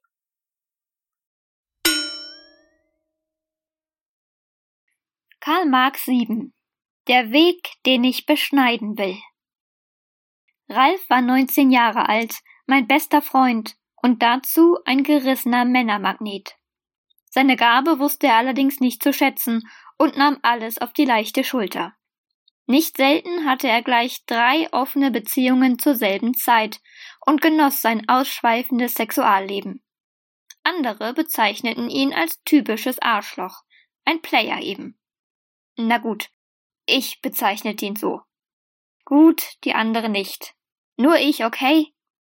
Als Ralf noch sehr klein war, verschwand sein Vater einfach und ließ seinen Sohn im Stich. Wohl deswegen war er sehr auf Verhütung bedacht, wenn er mit seinen Freunden Verkehr hatte, denn er wollte keinen ungeliebten Nachwuchs in die Welt setzen. Er hatte mir gegenüber mal zugegeben, dass er aber irgendwann mal Kinder haben wolle, aber er würde dafür auf den richtigen warten. Ralfs Mutter Marion war eine sehr attraktive 38-jährige Frau. Sie hatte Ralf sehr früh zur Welt gebracht. Nachdem Ralfs Vater sie verlassen hatte, zog sie ihren Sohn allein auf. Ich hörte Gerüchte, nach denen sie lange auf die Rückkehr von Ralfs Vater gehofft und sogar Plakate aufgehängt hatte, die einen Unbekannten mit getönter Pornobrille und Unterbiss zeigten. Es kam mir immer so vor, als ob Marion die sexuellen Ausschweifungen ihres Sohns ignorierte, denn verborgen bleiben konnten sie ihr nicht. Auf der anderen Seite akzeptierte sie es, dass er homosexuell war, ja begrüßte dies geradezu. Ich jedenfalls war gern bei den beiden zu Gast. Es war allerdings gelegentlich etwas schwierig, denn Marion war, nun sagen wir einfach, sie war sehr freizügig und lief auch mal im Shirt ohne BH oder im Negligé durch die Wohnung. Aber irgendwo musste ich schließlich auf diesem Planeten wohnen. Oh, wie unhöflich von mir. Ich habe ganz vergessen, mich selbst vorzustellen. Ich gehöre dem vierten Geschlecht an, denn meine Spezies verfügt über 27 geile Geschlechter. Wie ihr bereits richtig vermutet, bin ich kein Menschenkind, sondern ein Wubi vom Metallplaneten Etzala. Mein Name lautet in eurer Sprache übersetzt runder, anmaßender, inkompetenter, narzisstischer, eitler Rumtreiber oder kurz Rainer, wenn ihr so wollt. Ausgerechnet an meinem dreihundertsten Geburtstag hatte mein Raumschiff einen Meltdown und fiel wie ein glühender Speer vom Himmel. Es landete im Vorgarten von Marion und Ralf. Da die Wubi eine parasitäre Lebensform sind, die vom Barnebetteln leben, fühlte ich mich direkt wohl und nutzte die Gutmütigkeit der beiden schamlos aus. Mehr noch, war ich im Auftrag des großen Gehirnwubi unterwegs, um mehr über das Paarungsverhalten der Erdlinge herauszufinden. Übrigens ist der Gehirnwubi auf unserem Planeten auch gleichzeitig der Regierungswubi, kurz Rudi genannt. Für alle Hater, die jetzt meinen, äh, dann müsste er ja Ruby heißen. Euch kann ich nur sagen, dass man Rudi besser aussprechen kann. Und eine solche Verschiebung Assimilation heißt. Und wenn das nicht futuristisch klingt, dann weiß ich auch nicht. Jedenfalls ahnten weder Mario noch ihr Sohn von meiner geheimen Mission. Da ich von meiner körperlichen Erscheinung her kaum etwas mit einem Erdenmenschen gemein habe, sollte ich behaupten, ich sei mit der Familie Winkler von gegenüber verwandt. Ein jeder schaute dann betroffen zu Boden und bekundete sein Mitleid. Da Ralf gerade 19 geworden war und in Emskirchen eine Ausbildung zum selbstständigen Schichtarbeiter begann, beschloss ich, es ihm gleich zu tun. Darauf initiierte ich mir den Botenstoff Wubixidol mit Erdbeerchengeschmack, woraufhin ich erneut in die Pubertät kam und mich, wie geplant, in den gut aussehenden Ralf verknallte. Endlich konnte mein Auftrag beginnen. Es war wieder einmal einer dieser Erdenfreitage. Ich stand morgens sehr früh auf, um ins Bad zu gehen, bevor die Menschen hier irgendwas taten, das die Luft zum Stinken brachte. Ich trug Ohrstöpsel wegen Ralfs Geschnarche und konnte deshalb noch nicht so gut sehen. Daher bemerkte ich zu spät, dass Marion bereits unter der Dusche stand. Sie allerdings hatte mich lächelnd angeschaut und gefragt, ob ich mit reinkommen wolle. Ich riss die Augen auf und schaute sie länger an, als ich gewollt hatte. Sie stand grinsend wie eine Anime-Figur da und schien es zu genießen. Nicht gerade förderlich war, dass ich meine Hand noch an einem meiner Plastidenkrümmer hatte. Sie war die erste Menschenfrau, die ich je nackt gesehen hatte. Natürlich bin ich nicht zu ihr in die Dusche gestiegen, obwohl ich seither oft daran gedacht hatte, was wohl passiert wäre, wenn ich es getan hätte. Im Nachhinein dachte ich auch öfter, ob es vielleicht daran lag, dass ich ein verfreckter Außerirdischer war. Vor Scham konnte ich ihr ein halbes Jahr nicht mehr in ihre Okuli schauen. Ich rannte davon und erschrak Ralf, der mich erstaunt ansah. Immer wenn ich in Ralfs Zimmer kam, hörte er diese Marschmusik, die mich dazu zwang, mir das Wippen ihrer Brüste und das behaarte Dreieck seiner Mutter vorzustellen.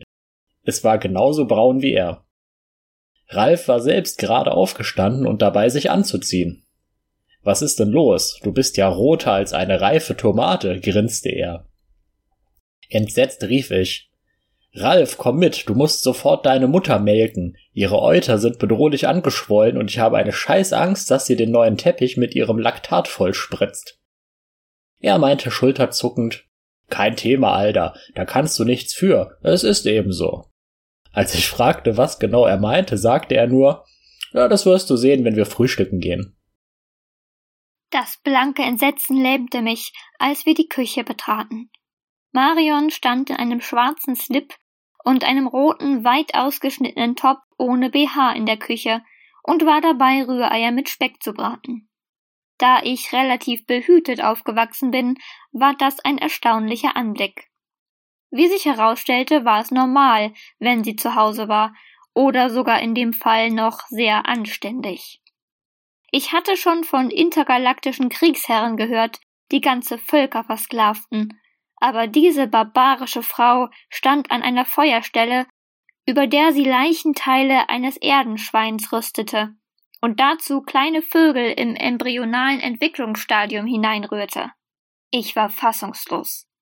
Aber im Nachhinein muss ich doch sagen, dass das Frühstück verdammt lecker war. Gegen Mittag, als wir in Ralfs Zimmer saßen und Videospiele zockten, meinte er grinsend, Du, Geh doch mal und hol uns was Kaltes zu trinken aus dem Kühlschrank. Es müssten noch zwei Energy Drinks da sein. In der Hoffnung, ihn dadurch endlich zur Begattung bewegen zu können, ging ich los. Leider konnte ich einen Kühlschrank nicht von einem Hadronenkollidierer unterscheiden.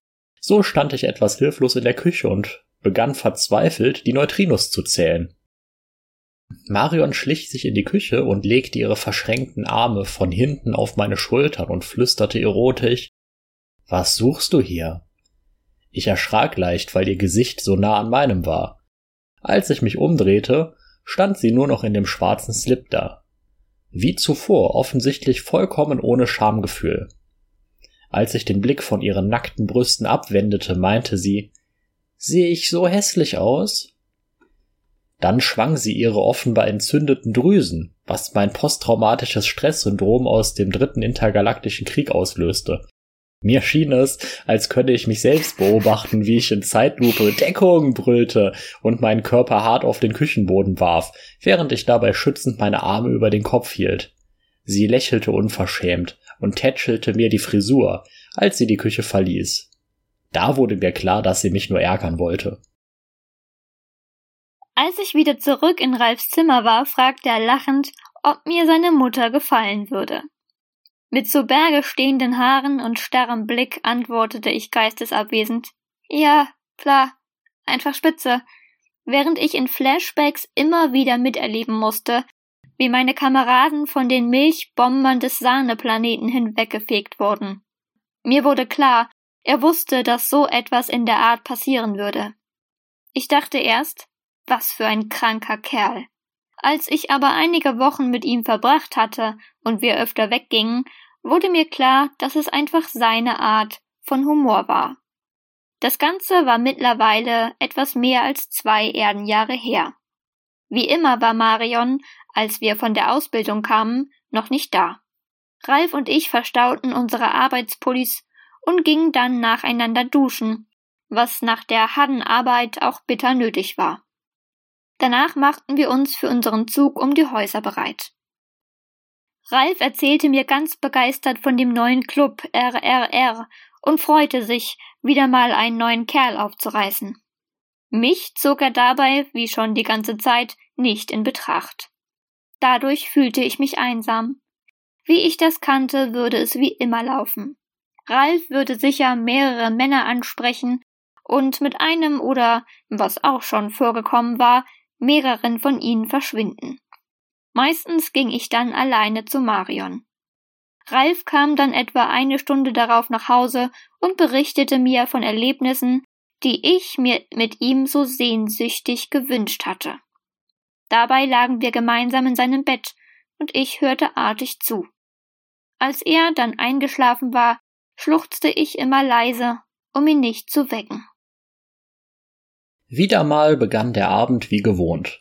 Ralf traf im Club RRR einen alten Freund und schon knutschten beide, während ich genau daneben saß. Das Schlimmste war daran, dass es sich gar nicht um den Typen handelte, den er hier eigentlich zu treffen hoffte. War ich denn weniger wert als der nächstbeste Kerl? Plötzlich gab mir Ralf einen leichten Tritt. Das war sein grausames Zeichen, das er sich für mich ausgedacht hatte, wenn er sagen wollte, Du brauchst heute nicht zu warten, ich komme erst morgen nach Hause. Pflichtschuldig stand ich auf und bezahlte. Dann sah ich, wie Ralf noch auf die Toilette verschwand, während sein Schnurrbärchen auf ihn wartete. Ich fasste meinen ganzen Mut zusammen und stürmte in die irdische Toilette. Noch bevor er die Kabinentür hinter sich schließen konnte, quetschte ich mich hindurch. Ralf erschrak. Was soll das denn? rief er lachend. Hast du Mauljucken? Ich gestand Ralf meine heimliche Verehrung und endete mit den Worten Du wirst vielleicht noch eine Menge Kerle finden, die alles für dich tun, aber keiner von ihnen wird je wieder 2,6 Millionen Lichtjahre reisen, um dir auf einer Toilette seine Liebe zu gestehen. Wie immer lachte Ralf, doch binnen weniger Sekunden wurde das Lachen zu einem Lächeln, und Ralf begann mit seinen Lippen die meinen zu suchen. Als wir uns geküsst hatten, flüsterte er überglücklich, wenn ich je eine Ahnung gehabt hätte. Doch ich bedeutete ihm still zu sein, ging auf die Knie und zog genießerisch seine Hose hinunter. Vor mir erhob sich sein Prachtexemplar. Ich lächelte. Er machte eine bestätigende Geste. Ich war verwirrt. Um die Stimmung nicht zu zerstören, flüsterte ich Hol die anderen auch raus. Ralf wunderte sich. Welche anderen? Na, die anderen, begann ich aufzuzählen den Unterhobel, die drei kleinen Plastidenkrümmer, den grünen Zentriontenschlauch und natürlich den großen, den Golgi-Apparat. Ralf zuckte mit den Schultern. Sowas haben Menschen nicht. Das ist ja Mobbing, schimpfte ich und rannte aus dem Club. In dieser Nacht ging ich zu Fuß nach Hause. Vor dem Tor der Nachbarn standen schon wieder angetrunkene Jugendliche. Sie provozierten den dicken Sohn der Familie, schrien herum und warfen mit Altglascontainern. Doch das konnte mich jetzt nicht aufheitern. Als ich die Haustür öffnete, kam mir der Paketbote entgegen. Bewundernd salutierte ich vor diesem fleißigen Mann, der bis spät in die Nacht seine Lieferungen zustellte. Ich schloss die Tür und ging ins Wohnzimmer, schon auf alles gefasst.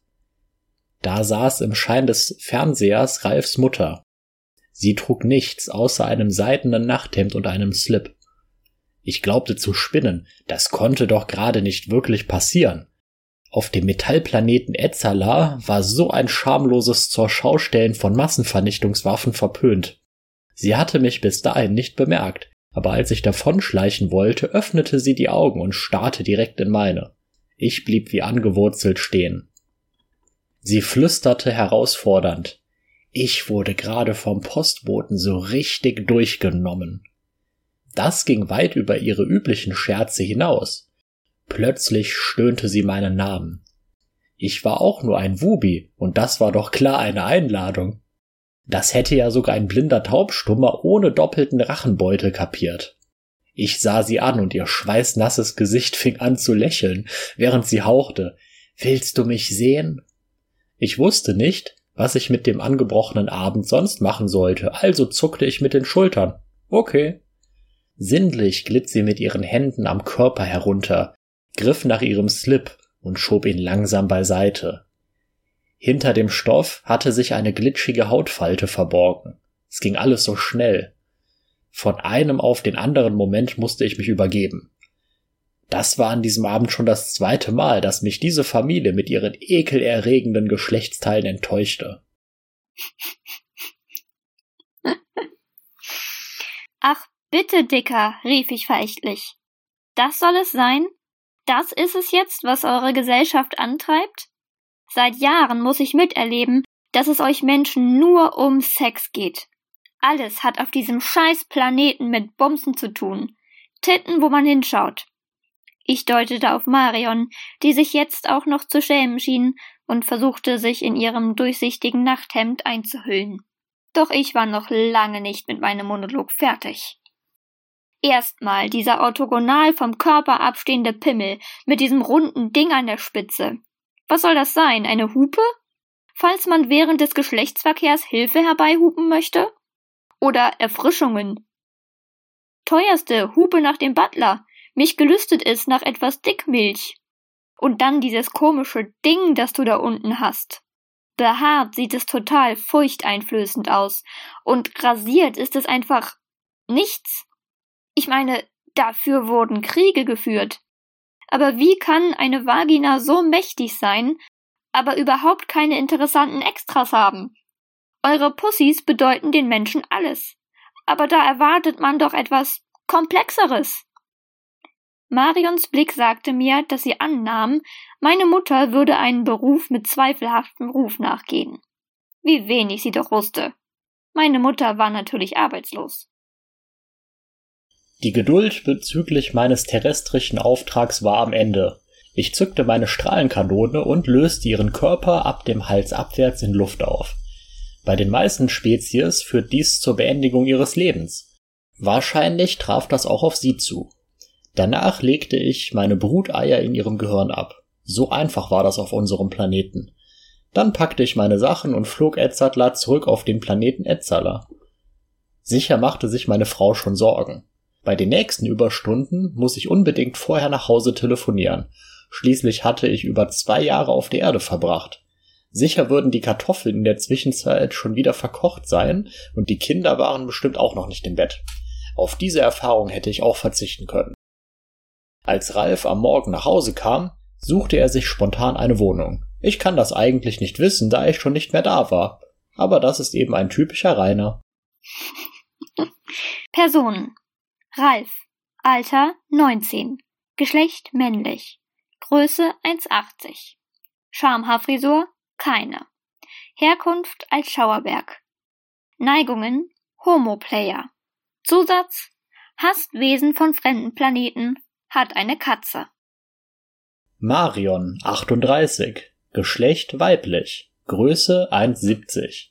Schamhaarfrisur. Schwarz Vukuhila. Herkunft Alt-Schauerberg. Neigungen unbekannt, aber vermutlich hetero. Zusatz. Ralfs Mutter, ihr Atem riecht nach Katzenfutter. Abschlusswort. Viele Jungs und Männer haben wahrscheinlich die Erfahrung gemacht, dass es im Freundeskreis einen Kumpel gibt, der eine extrem geile Mutter hat. In meinem Fall war ich dieser Kumpel. Mir ist nicht verborgen geblieben, wie meine Freunde Rita anschauten, als sie sie kennenlernten. Damals dachte ich, ich würde spinnen. Dann rannte ich knallrot voller Scham immer aufs Klo und schlief dort ein, bis Rudi sein großes Nachtgeschäft erledigen wollte und mich rauswarf. Ich glaube, bis heute hat dies außer mir keiner gewusst, bis auf Rida und Rudi und meine Freunde. Aber nach fast elf Jahren spielt das wohl keine Rolle mehr.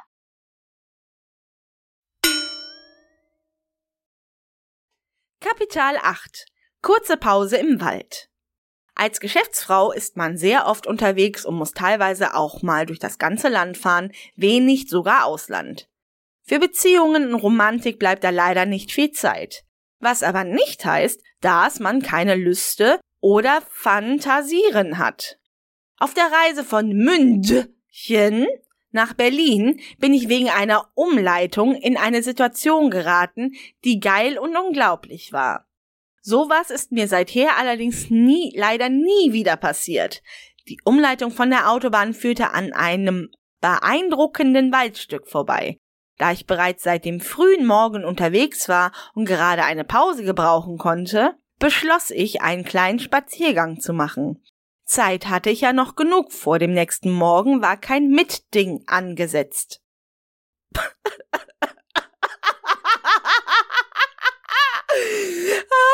Mitding.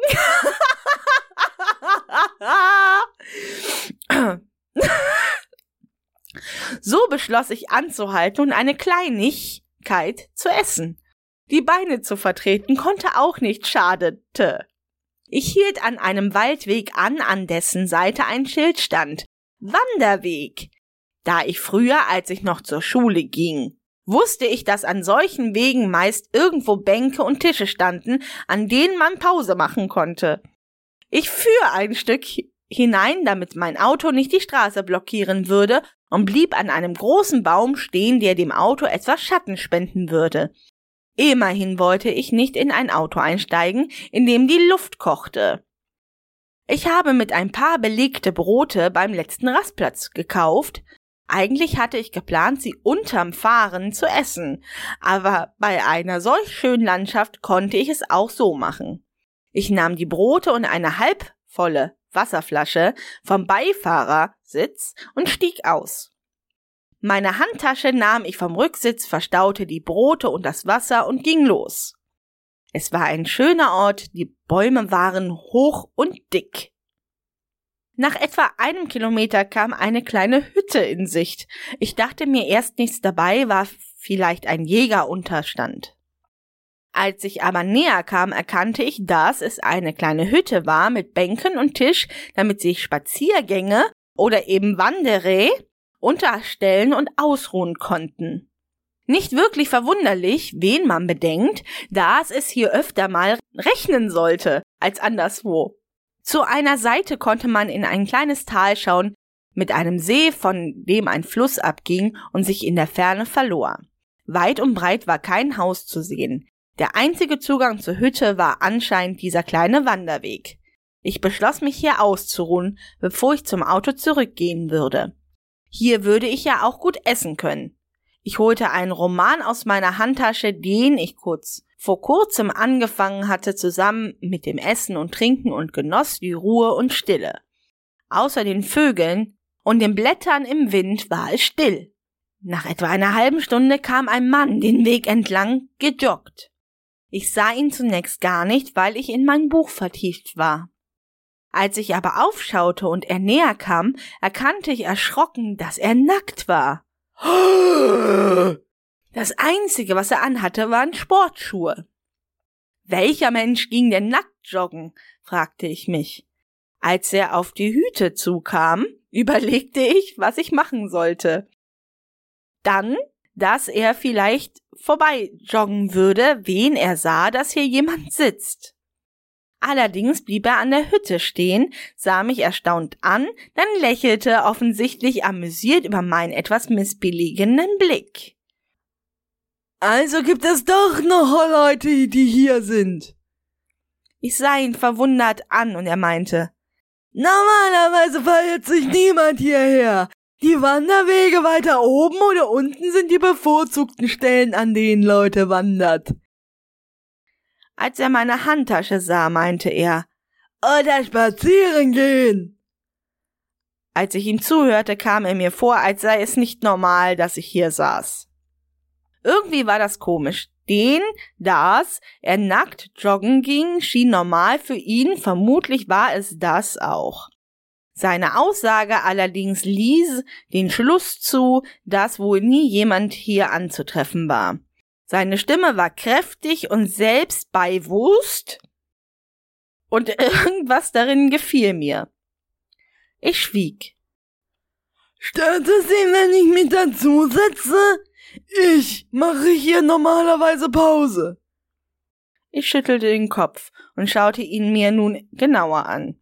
Er war gut gebaut, nicht muskulös, man konnte auch nicht wirklich vom Waschbrettbauch reden, aber er war offensichtlich gut trainiert. Er hatte braune Haare und war auch intim leicht behaart. Es sah aus, als habe er sich vor einiger Zeit rasiert. Das Ganze schien aber schon eine Weile her. Sein Glied war groß und dem Anschienen nach leicht geschwollen. Ich hielt es für wahrscheinlicher, dass es wohl eher vom Laufen kam.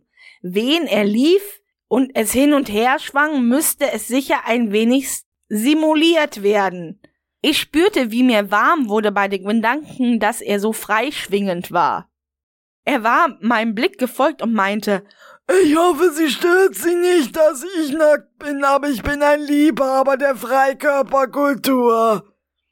Ich schüttelte den Kopf und war fast etwas enttäuscht, als er sich mir gegenübersetzte. Sein Anblick hatte schon eine angenehme Wirkung auf mich, und ich hätte ihn gerne noch etwas genossen. Ich meine, wie oft im Leben kommt es vor, dass man plötzlich von einem nackten Mann unter freiem Himmel überrascht wird. Vor allem, wen man ihn nicht mal kennt. Er reichte mir dir Hand.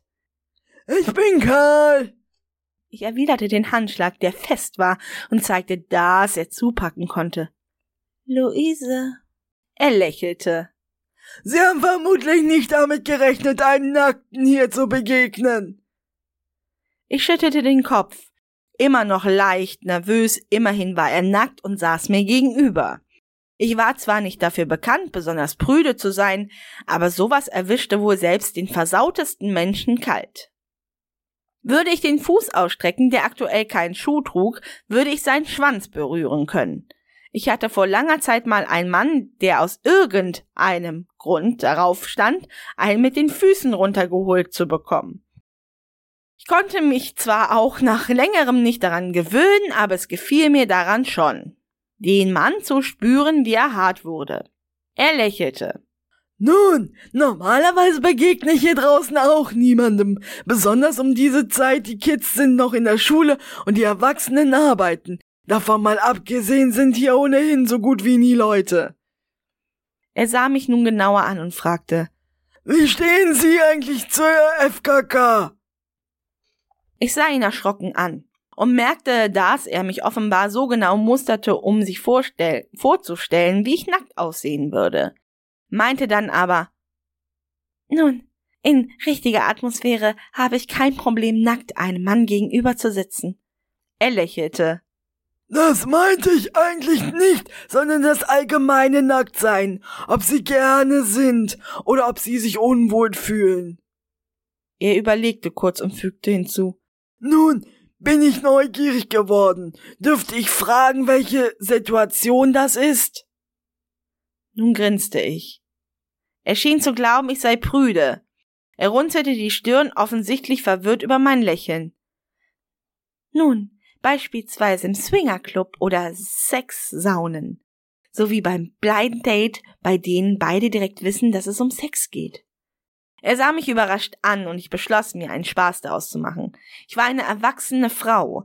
Mein erstes Mal lag lange zurück und auch wenig der Zeit aufgrund meines Jobs keinen festen Freund hatte, so war ich sexuell doch aktiv. Seit ich das erste Mal Sex hatte, habe ich oft viel und gerne ausprobiert. Eine fatale Fehleinschätzung, wer mich für prüde hielt. Das Gegenteil war der Fall. Schon mehr als ein Mann musste sich eingestehen, dass er mich falsch einschätzte, wen er mich ansprach. Ich ging gerne auf Anspielungen ein und hatte auch kein Problem damit, mich mal nackt zu machen, wenn Leute zuschauten. Auch wen ich das das letzte Mal vor vielen Jahren gemacht hatte. Ich lach, lächelte etwas breiter, auch die eine oder andere Frau war davon nicht verschont geblieben. Ich wusste nicht warum, aber Lesben standen irgendwie auf mich. Wissen Sie, normalerweise sind Männer, mit denen ich den Kontakt pflege, wen sie nackt sind, eher eingeschüchtert von mir. Besonders, wen ich selbst auch nackt bin. Er sah mich erstaunt an. Ich lächelte. Mein Körper war super in Schuss, etwas, worauf ich peinlichst genau achtete. Es half mir auch im Beruf, dass es eine fast reine Männerdomäne war, in der ich arbeitete. Da hatte es Sehnen vorteilt, wen man gut aussah, so konnte man mehr als einen alten Mann überreden, wen sie eigentlich nicht wollten. Was allerdings immer seriöses Geschäft war. Mit Partnern oder Kunden pflegte ich keinen Sex. Doch manche glaubten, sie hätten eine Chance und genau darin lag mein Geheimnis. Also, ich weiß ja, Rainer hat nicht so viel Ahnung von Arbeitswelt, aber das ist gang und gäbe, dass du nicht mit deinem Kunden ins Bett steigst, wenn du keine Prostituierte bist. Wobei ich auch einige Kollegen hatte, die durchaus mit dem einen oder anderen ins Bett stiegen, um ihr Ziel zu erreichen. Das aber hatte ich nicht nötig. Manch einer hätte mich wohl für arrogant gehalten. Ich war seit kurzem auch dreisig geworden und achtete seither schon alleine beruflich auf meinen Körper, von meinem Privatleben ganz zu schweigen. Er lächelte. Nun, das kann ich mir nicht vorstellen, war sein Kommentar. Ich erstattete mitten in der Bewegung mit der Hand zu meiner Falsche. Wie bitte? dachte ich. Ich hatte aktuell eine leichte Jacke an, da es etwas frisch war und die mich etwas verformte, aber selbst damit sollte man sehen, dass ich gut in Form war. Wie konnte dieser Kerl es wagen, das anzuzweifeln? Er grinste nur, als ich ihn ansah. Mir wurde klar, was er vorhatte. Ach so, ich verstehe, er wollte mich dazu bringen, dass ich mich auszog. Ich überlegte kurz, dann sah ich ihn noch mal genau an. Er war schon attraktiv und allein die Tatsache, der er mir nackt und selbstbewusst gegenüber saß, ließ ihn noch anziehender wirken. Was ich ihm gesagt hatte, war wirklich so, die meisten Männer wirkten eher eingeschüchtert von mir. Ein Segen und Fluch zugleich. Es bedeutete Erfolg im Job, aber leider meist Flaute im Bett. Es redeten zwar immer viele Männer darüber, eine schöne Frau ins Bett zu bekommen, aber die meisten hatten zu viel Schiss, eine anzusprechen. Mir war klar, wen ich mich ausziehen würde, würde es unweigerlich zum Sex führen. Zum einen, weil er unter dem Tisch sicher schon hart wurde. Zum anderen würde ich es auch zulassen, das letzte Mal war vor knapp zwei Monaten, und das war mir eindeutig zu lange. Durch Arbeit hatte ich kaum ein Privatleben derzeit. Ich wollte, dass mich dieser Kerl hier und jetzt geil fickte und spürte, wie mein Verlangen dadurch auch endgültig erwachte. Ich war gespannt, ob er es sich zutraute. Sein Lächeln wurde breiter, als ich aufstand und meine Jacke auszog und neben mir auf die Bank legte. Gut, ich werde es Ihnen zeigen. Ich hoffe, dass ich nicht enttäuscht werde. Er schluckte und war offenbar ebenso erregt wie ich. Ihm war klar, dass ich jetzt auch Sex erwartete. Er schaute mir zu, wie ich mich nach und nach, nach auszog. Ich zögerte keinen Moment, ob bei meinem Rock oder dem BH und nicht mal beim Slip. Obwohl ich mich etwas schämte, da ich im Moment nicht rasiert war. Er betrachtete mich die ganze Zeit, während ich meinen Slip auf den Klamottenhaufen auf die Bank legte. Dann setzte ich mich wieder, oder besser gesagt, ich wollte es. Er meinte, ich bin beeindruckt, damit hatte ich nicht gerechnet. Ich sah ihn an und hielt in der Bewegung inne. Und jetzt überzeugt, meinte ich trocken. Er sah mich nachdenklich an und betrachtete meine Brüste. Also stellte ich mich so hin, dass er alles sehen konnte. Kannst du dich einmal für mich drehen? Ich stutzte, er war echt unverschämt und grinste dabei anzüglich, bis ich merkte, dass er eine Hand nicht mehr auf dem Tisch hatte. Oh, spielte der etwa bereits an sich rum, während ich mich ihm hier präsentierte? Na, so geht es aber nicht. Wen er sich schon befriedigte, wollte ich aber auch etwas davon haben. Wenn Sie aufstehen und das Gleiche machen. Er zögerte, sah an sich herab. Er war also wirklich bereits hart. Er murmelte etwas von dass das im Moment schlecht sei. Er schaute etwas nervös zur Seite. Das überraschte mich jetzt etwas. Kam aber nicht wirklich unerwartet. Gerade war er noch so angeberisch. Dachte er echt, dass ich mich jetzt mit weniger als geilem Sex zufrieden geben würde? Sie wollten mich genauso sehen, dann sollten Sie sich schon auch zeigen, oder? Er sah mich mit einem lüsternen Grinsen an und verstand, dass ich jetzt zum Sex aufforderte. Nun, wenn Sie sitzen bleiben, bestätigen Sie nur, was ich vorher wusste. Er sah mich erstaunt an. Er sah zu, wie ich meine Hand auf meine Scham legte, kurz darüber strich, was mich leicht aufstöhnen ließ. Und ich ihm meine glitzernd feuchte Hand zeigte. Lächelnd stand er auf, und es war eine beeindruckende Bewegung. Er war größer, als ich gedacht hatte, und vollkommen aufgerichtet. Eine Hand hatte er auf seinem Schwanz gelegt, und ich sah seine Eichel halb unter der Vorhaut glänzend nass. Ich wollte gar nicht lange herumreden, ging auf ihn zu, setzte mich neben ihn so auf dem Tisch, dass der direkt in mich eindringen konnte. Der Tisch dringt in dich ein. Das tut weh. Außerdem würde ich mich niemals auf einen Tisch setzen, mit nacktem Hintern. Wisst ihr, wie ekelhaft das ist, nachher die Spreisel aus dem Arsch zu ziehen? Ich war geil nass und ausgehungert und wollte, dass er mich direkt fickte. Die Situation war für mich ungewohnt und doch geil. So eine Geschichte würde sich nie wiederholen, also wollte ich sie auskosten. Als ich auf dem Tisch saß mit geöffneten Beinen, so dass er meine offene Scheide einfach nur mit seinem Schwanz stopfen musste, stellte er sich vor mich. Sein Schwanz in der Hand, sein Blick auf meine Brüste und meine nasse, nasse Muschi gerichtet. Er war wirklich groß, und trotz meiner Erfahrung hatte ich selten einen solch männlichen Schwanz in mir gespürt. Dazu kam, dass er ganz genau wusste, wie ich es mochte. Er fing an, meine Brust mit einer Hand zu massieren, und mit jedem Stoß in mich spürte ich seine ganze Macht über mich. Ich liebte es, wen ein Mann mich ausfüllte und vor allem, wen er sich mir überlegen zeigte. Natürlich ist es in einer solchen Situation anders, als ich es gewohnt war, aber es war eine neue Seite an mir, die ich entdeckte. Es dauerte nicht lange, aber war unglaublich befriedigend. Er fickte mich hart, tief und heiß, bis er, als ich kam, seinen Schwanz aus mir herauszog und auf meinen Bauch, Beine, Brüste und meine geil noch vom Orgasmus zuckende Muschi spritzte. Danach begleitete er mich zum Auto. Und wir verabschiedeten uns Gesehen habe ich ihn nie wieder, obwohl ich immer wieder, wen ich von München nach Berlin hier einen Abstecher machte. Irgendwann traf ich einen anderen jungen Mann, den ich mal nach ihn fragte. Ein Nackter, der hier lang joggte, musste ja jemand aufgefallen sein. Da meinte der Junge, dass es mal solch jemanden gegeben hatte. Der sei aber bereits vor acht Jahren bei einem Unfall gestorben. Als er mir das erzählte, wurde mir eiskalt. War es ein Scherz des Jungen?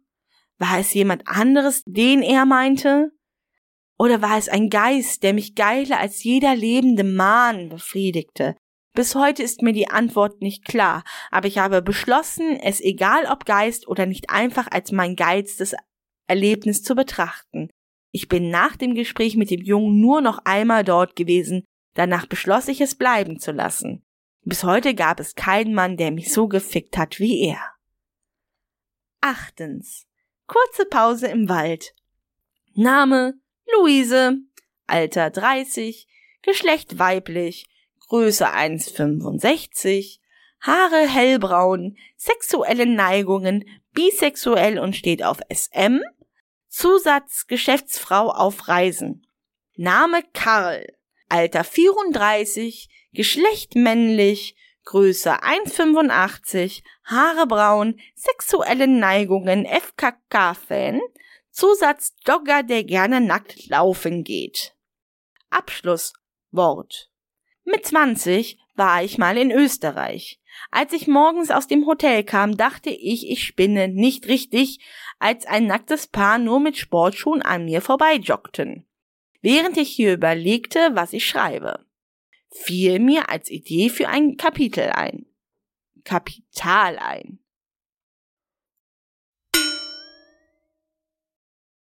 Reiners erotische Kurzgeschichten Kapital 8 Manchmal kann man schön sehen, woher Rainer seine Inspiration für eine Geschichte hatte. Vielleicht sind einige hier zu eng für X-Faktor das Unfassbare. Das lief in Rainers Kindheit auf RTL 2 hoch und runter.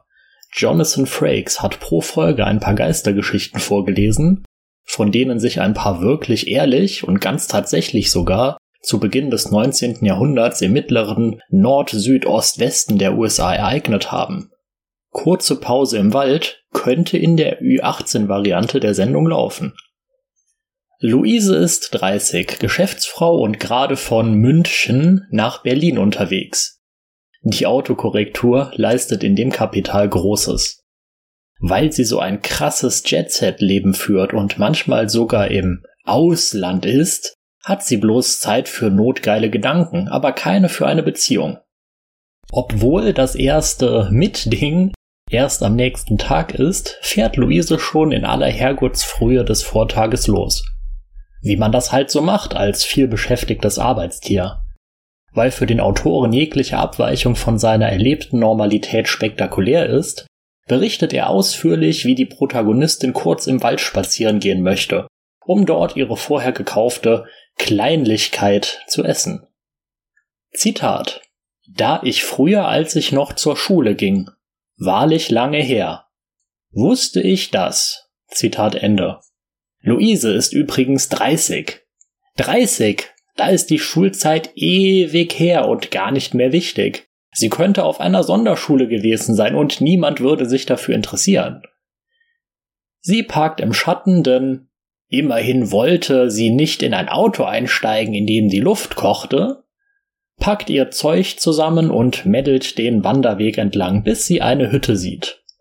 Zitat. Ich dachte mir erst nichts dabei, war vielleicht ein Jägerunterstand. Zitat Ende. Ist aber nur ein Rastplatz für Reisende. Wie ein Dorfkind und selbsternannter Naturbursche einen Jägersitz und eine Rasthütte verwechseln kann, bleibt Reiners Geheimnis. Die Hütte ist zwar nur einen Kilometer vom Waldrand entfernt, aber liegt trotzdem fernab jeglicher Zivilisation. Der Wanderweg ist der einzige Zugang zur Hütte. Wie viele Zugänge hat eine normale Pausengelegenheit denn?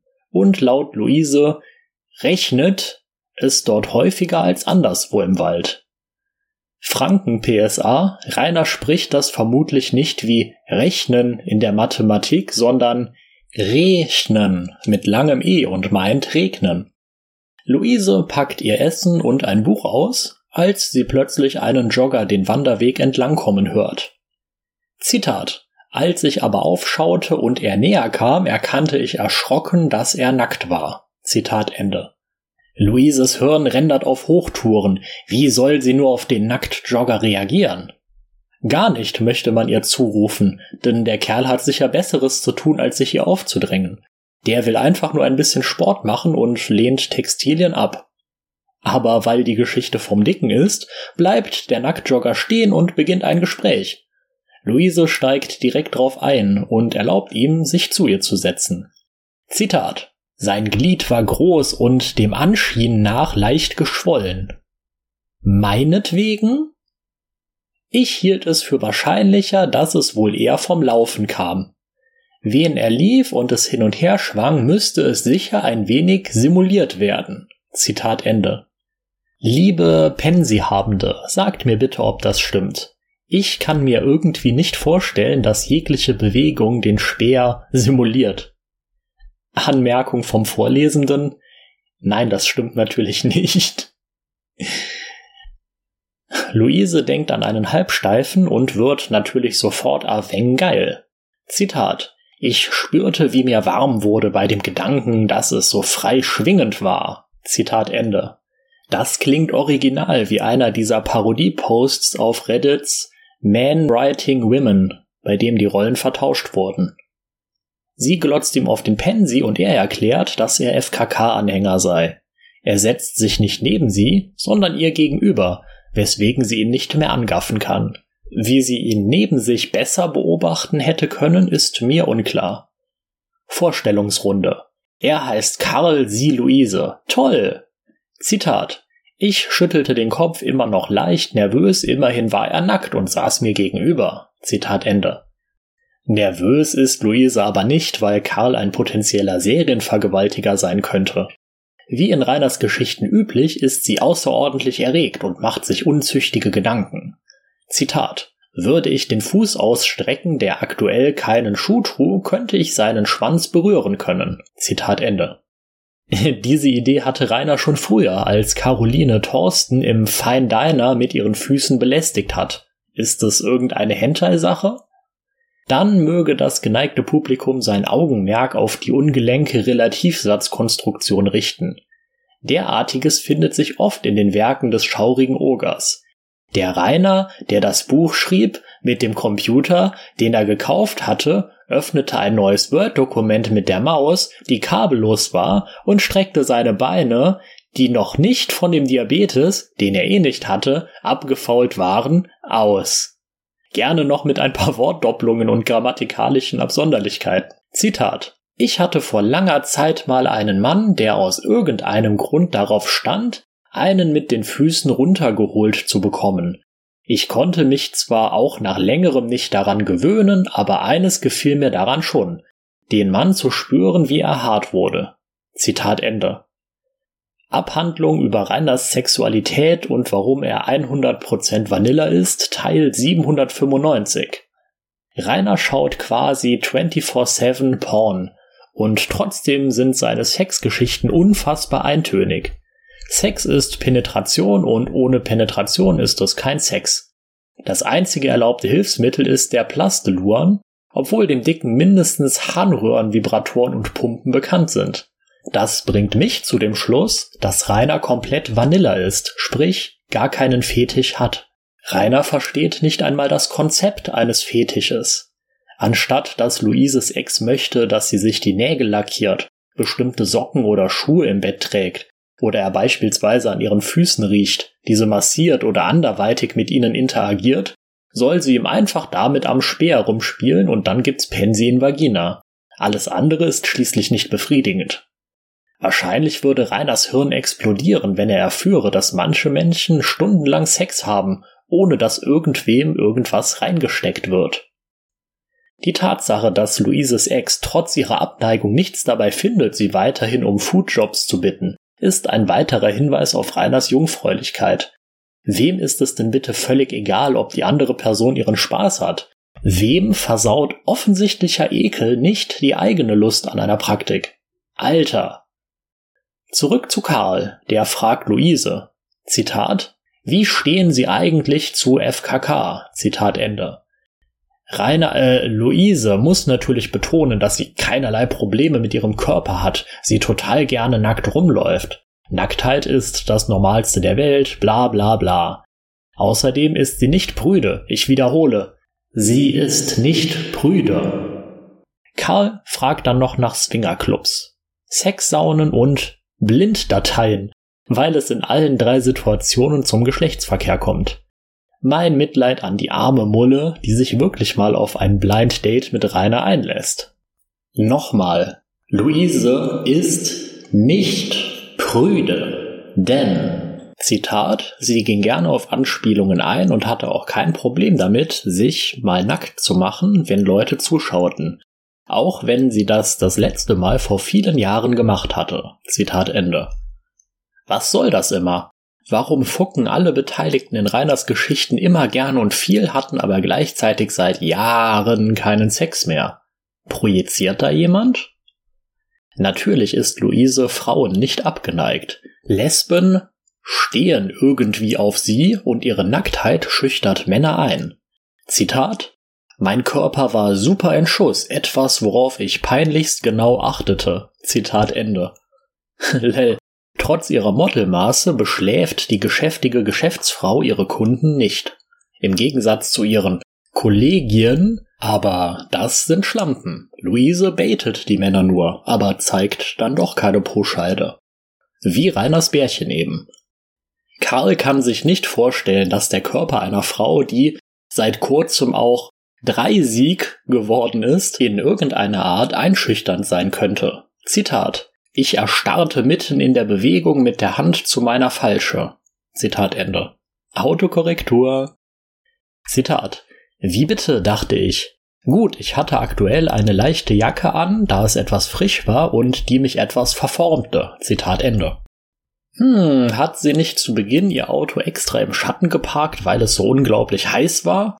Warum trägt sie eine leichte Jacke? Und warum entstellt sie eine Jacke? Hat sie die in 8XL gekauft?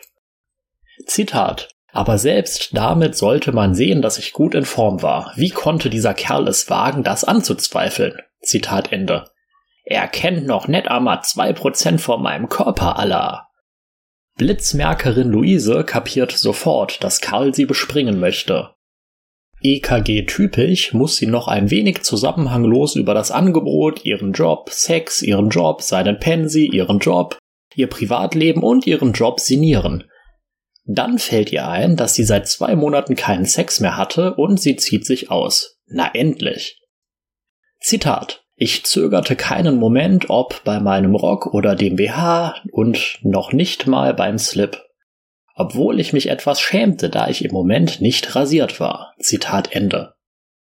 Ja, was denn jetzt? Selbstbewusste Nudistin mit perfektem Körper oder unsichere Mulle, die sich schämt, wenn ihre Behaarung nicht den gesellschaftlichen Erwartungen entspricht? Mal ganz abgesehen davon, dass Karl momentan auch Stoppeln trägt. Zitat Er sah mich nachdenklich an und betrachtete meine Brüste. Zitat Ende. Wie awkward und unangenehm diese Situation für beide sein muss. Karl fordert Luise auf, für ihn den Tanzbären zu spielen. Die will nur, wenn sie im Gegenzug wieder Pansy gucken darf. Karl zögert. Zitat. Nun, wen Sie sitzen bleiben, bestätigen Sie nur, was ich vorher wusste. Er sah mich erstaunt an. Zitat Ende. Warum sind in diesen Geschichten eigentlich immer alle schwer schockiert, wenn ihr Gegenüber spricht? Zitat. Er sah zu, wie ich meine Hand auf meine Scham legte, kurz darüber stich und ich ihm meine glitzernd feuchte Hand zeigte. Zitat Ende. so funktionieren Frauen nicht. Echt nicht. Endlich steht Karl auf und Luise darf seinen Longdong begutachten.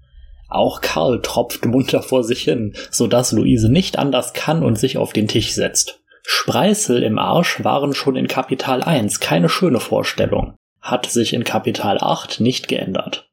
Zitat als ich auf dem Tisch saß mit geöffneten Beinen, so dass er meine offene Scheide einfach nur mit seinem Schwanz stopfen musste. Zitat Ende. Bäh. Ich gehe ins Kloster, das ist ja ekelhaft. Zitat. Er war wirklich groß und trotz meiner Erfahrung hatte ich selten einen solch männlichen Schwanz in mir gespürt. Zitat Ende. Dafür aber schon einige weibliche und nicht binäre Monstercocks? Hä? Karl fummelt an ihren Brüsten rum, Luise findet alles super, entdeckt noch schnell ihre devote Seite, Squiddy und beide gehen zurück zu Luises Auto. Zitat Gesehen habe ich ihn nie wieder, obwohl ich immer wieder, wenn ich von München nach Berlin hier einen Abstecher machte. Zitat Ende. Für ein wenig Sexy Time macht man gerne einen Umweg, ist klar. Achtung, jetzt kommt der Plot-Twist. Statt Karl trifft sie auf einem ihrer Ausflüge einen bekleideten Jüngling, den sie nach dem Nacktjogger fragt. Zitat Da meinte der Junge, dass es mal solch jemanden gegeben hatte. Der sei aber bereits vor acht Jahren bei einem Unfall gestorben. Als er mir das erzählte, wurde mir eiskalt. War es ein Scherz des Jungen? War es jemand anderes, den er meinte? Oder war es ein Geist, der mich geiler als jeder lebende Mann befriedigte? Zitat Ende. Die wievielte scheiß Geistergeschichte ist das bitte? Wieso weiß ein Junge, wer vor acht Jahren hier joggen war? Und warum klingt die Abhandlung so, als würde sie von Jonathan Frakes in einer Jahrmarktszaubererkulisse vorgetragen? Nach dieser erschütternden Erkenntnis fährt Luise noch einmal zu der Hütte, um Karl zu suchen. Wieder vergeblich, sie findet nie wieder einen Mann, der sie so befriedigt und stirbt einsam, verbittert und unglücklich. Zitat Abschlusswort Mit 20 war ich mal in Österreich. Als ich morgens aus dem Hotel kam, dachte ich, ich spinne nicht richtig, als ein nacktes Paar nur mit Sportschuhen an mir vorbei joggten. Zitat Ende. Ach, deswegen kennt er sich so gut mit österreichischen Ferienhütten aus. Landestypische Bräuche sind ebenfalls spot on. Die Vermieterin in Kapital 2 war für die Witterung auch eher leicht bekleidet. Die joggt bestimmt des Öfteren nackt in der Hotellobby oder durch die Innenstadt. Lächelcounter 9. Etwas überraschend, gefühlt wird mehr gelächelt. Karl Marx 8. Kurze Pimmel im Wald. Als Beamtin für die Bayerische Landeszentrale für neue Medien ist man sehr viel unterwegs. Niemals war ich landesweit unterwegs, denn ich reiste weltweit, manchmal sogar ins Ausland. Für Beziehungen, Romantik und Rechtschreibung blieb da leider nicht viel Zeit.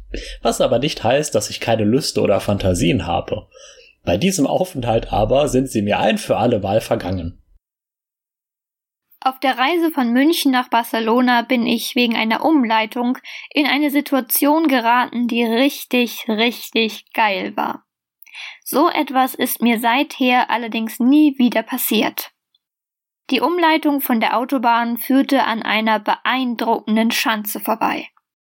Inmitten eines idyllischen, und ansonsten wirklich traumhaften Dörfchens hatte sich im Zentrum jemand eine Baracke aus Sperrmüll errichtet.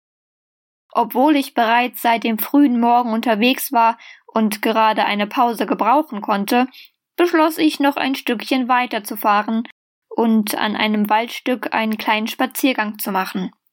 Leider weiß ich nicht mehr, wie dieser Ort hieß, denn jemand hatte anscheinend das Ortsschild entwendet. Oben beim Bäcker von die Rewe hatte ich mir ein Dutzend belegte Brötchen gekauft. Auf dem Weg nach draußen rempelte mich ein sehr, sehr dicker Mann an, der offenbar mit einer Gummipuppe, die er unter dem Arm trug, sprach. Aber das sollte nicht die letzte merkwürdige Begegnung an diesem Tag sein. Ich stellte meinen Wagen gleich hinter einem Motorrad ab. Ein schmaler Pfad führte direkt in den Wald hinein, vor dem ein Schild befestigt war. Zum Fluss der Zeit. Da vor dem nächsten Morgen weder ein Mitding noch ein Ding ohne angesetzt war, konnte ich mir Zeit lassen und ein Stück in den Wald hineingehen. Entschlossen im Wald Pause zu machen, spazierte ich mit meinem Brötchen, etwas Wasser und meiner Handtasche durch den Forst. Es war ein schöner Ort, obwohl es mich wunderte, dass sogar die Bäume dick waren. Nach ein paar hundert Metern kam eine verfallene Hütte in Sicht. Die Fenster waren eingeschlagen und die Hütte war in einem erbärmlichen Zustand. Dennoch standen davor ein rustikaler Tisch und zwei Bänke. Nicht wirklich verwunderlich, wenn man bedenkt, dass es hier öfter mal rechnen sollte als anderswo. Denn dieser Wald war nicht sehr dicht, da er nur aus rationalen Bäumen bestand. Ich hatte reelle Wälder sowieso nie besonders gemocht. Zu einer Seite konnte man in ein kleines Tal schauen, durch das sich ein Fluss schlängelte, der sich in der Ferne verlor. Weit und breit war kein Haus zu sehen. Der einzige Zugang zur Hütte war anscheinend dieser kleine Wanderweg. Ich beschloss hier auszuruhen, bevor ich zu meinem kochend heißen Auto zurückgehen würde. Hier würde ich ja auch gut essen können. Ich holte einen Roman aus meiner Handtasche, den ich vor kurzem angefangen hatte zu lesen. Auf Wegen des Lebens. Zusammen mit dem Essen und Trinken genoss ich die Ruhe und Stille. Außer den Vögeln und den Blättern im Wind war es still. Nach etwa einer halben Stunde kam ein Mann den Weg entlang gejoggt. Ich nahm ihn zunächst gar nicht wahr, da ich in mein Buch vertieft war. Als ich eher zufällig aufschaute, erschrak ich, da er nackt war. Sein Gesicht verriet nicht, dass er ein Mann war, denn er trug eine Wolfsmaske. Er kam auf die Hütte zu, und ich überlegte, was ich machen sollte.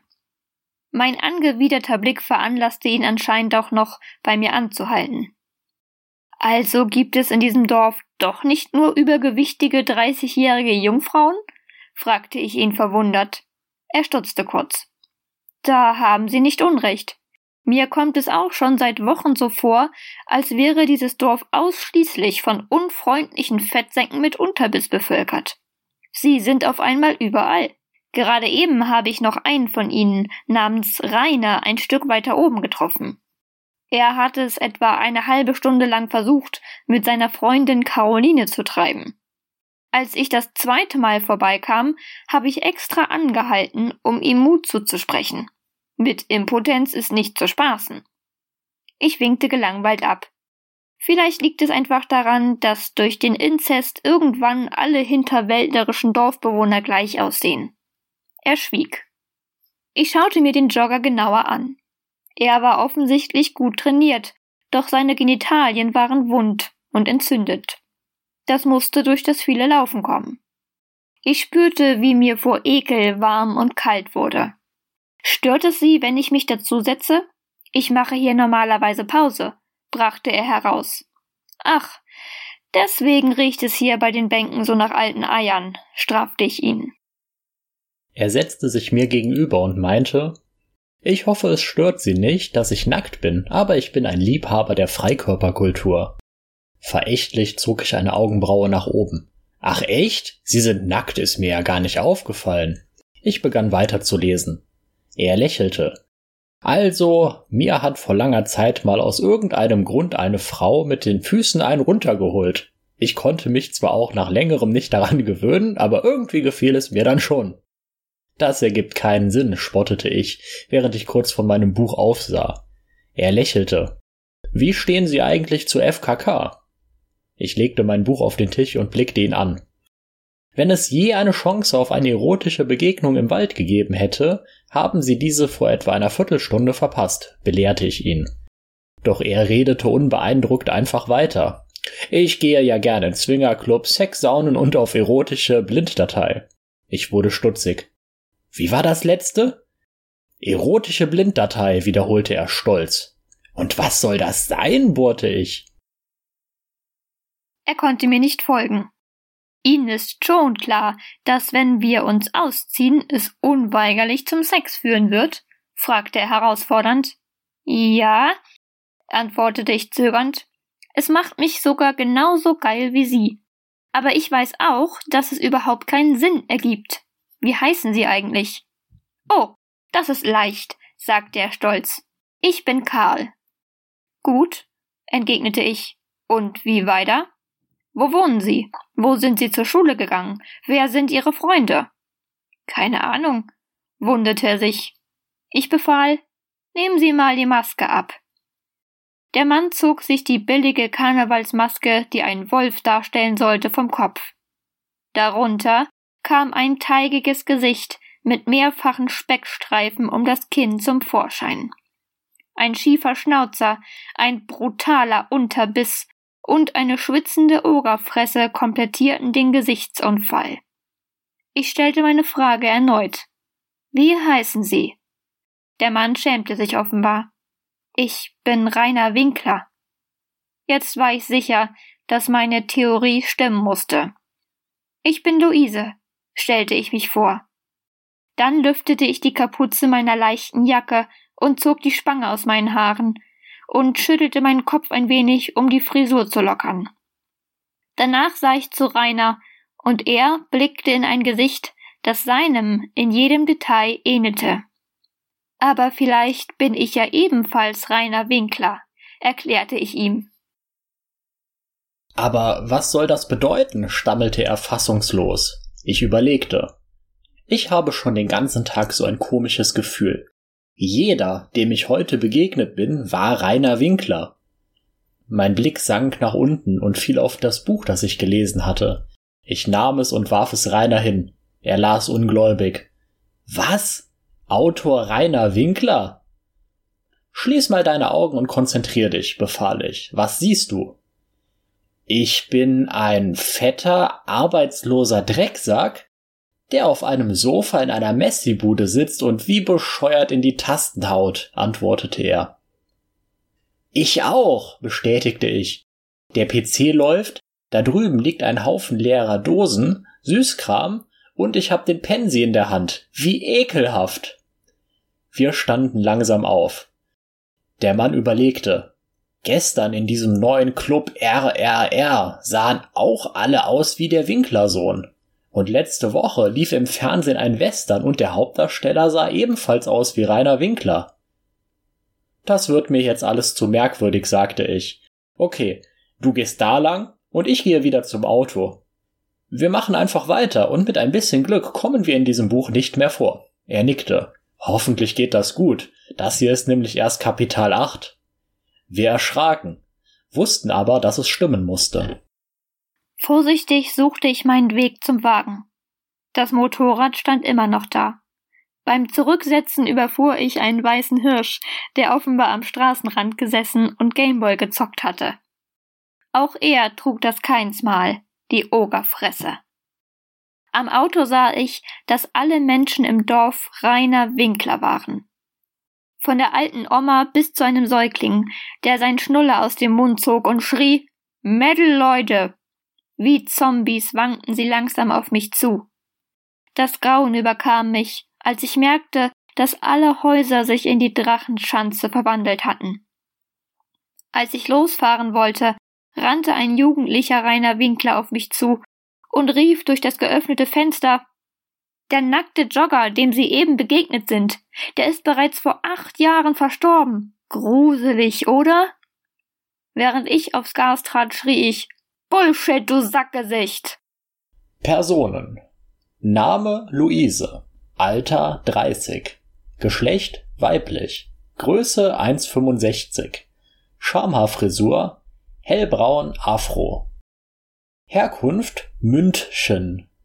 Neigungen bisexuell und steht vielleicht auf SM.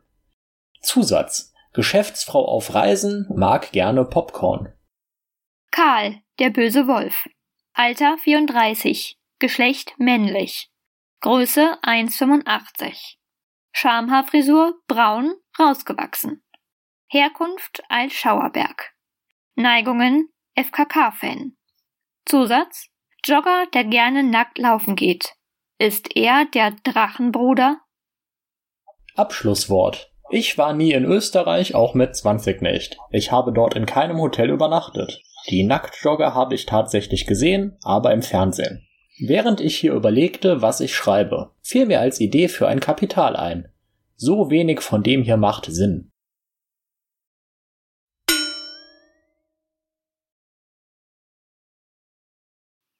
Auf dem Weg zurück in mein Zimmer stolperte ich im Pferd. Im Pferd. Auf dem, Pf auf dem Pferd. Auf dem Weg zurück in mein Zimmer stolperte ich im Flur über unser Pferd Blue, das vor Schreck wieherte. Während ich von. Toll, meine Meerschweine knabbern gerade im Hintergrund Holz ab. Ich muss mal gerade was umstellen. Eine Sekunde. Ja. Ja, ist schon toll, so ein Holz, äh, Häuschen, ne? An dem kann man immer knabbern. Ja. Krack, krack, krack. So, wo war ich? Ich mach den Absatz nochmal. Ähm, Sie lag mit leicht geöffneten Beinen und beobachtete den Mann. Sie lag mit leicht geöffneten Beinen und beobachtete den. Äh, was denn los? Ulu. Alter 25. Geschlecht weiblich. hast du, hast du den Namen vorgelesen? Ja, Oh, okay. ich mach's nochmal. Entschuldigung, das ging unter. Verbindung ist wieder Okay. richtig mies. Euch kann ich nur sagen, dass man Rudi besser aussprechen kann. Und eine solche Verschiebungsassimilation. Euch kann ich nur sagen, dass man Rudi besser aussprechen kann. Und eine solche Verschiebungsassimilation. Assimilation. Mann. Euch kann ich nur sagen, dass man Rudi besser aussprechen kann. Und eine solche Verschiebung Assimilation. Assimilation. Doch, habe ich richtig gesagt. Warum denke ich, dass es falsch heißt? Einer jedoch schaute dann betroffen zu Boden und bekundete sein Mitleid. Halt, ein jeder. Oh. Oh, oh, oh, oh. nicht gerade förderlich war, dass ich meine Hand noch an meinem Plas nicht gerade förderlich war, dass ich meine Hand noch an mein an einem meiner ach Gottchen. Immer wenn ich in Ralfs Zimmer kam, hörte er diese Marschmusik, die mich dazu zwang. Was? Was? Eben, okay. Ähm, immer wenn ich in Ralfs Immer wenn ich in Ralfs Zimmer kam, hörte er diese Marschmusik, die mich dazu zwang, mir das Wippen ihrer Brüste und das behaarte Dreieck seiner Mutter vorzustellen. Leider konnte ich einen Kühlschrank nicht von einem Hadronen Leider konnte ich einen Kühlschrank nicht von einem Hadronenkollidierer unterscheiden. Ralf erzählte mir ganz begeistert von dem neuen Club. RRR? Ist richtig, oder? Verstehe ich das Mm, irgendwie ja, nicht? ja, ja, ja. Okay. Den gibt's im Original auch, aber Ah, okay. gucken wir mal, wo es hinführt. Gut, wird auch so gesprochen, einfach RRR, Ich glaube schon. oder? Okay. Zusatz: Ralfs Mutter, ihr Atem riecht nach Katzenfutter. Was? Zusatz: Ralfs Mutter, ihr Atem riecht nach Katzenfutter. Aber nach fast elf Jahren spielt das wohl keine Rolle mehr. Wunderschön. Ganz wundervoll. Und ich kann mir direkt vorstellen, wie verliebt äh, seine Freunde die Rede angeschaut haben, die so extrem geil war. Doch, ja. Geht mir ganz genauso. Die Räder. Die gute. Ja. Aber den Talk machen wir ein anderes Mal. Nächste.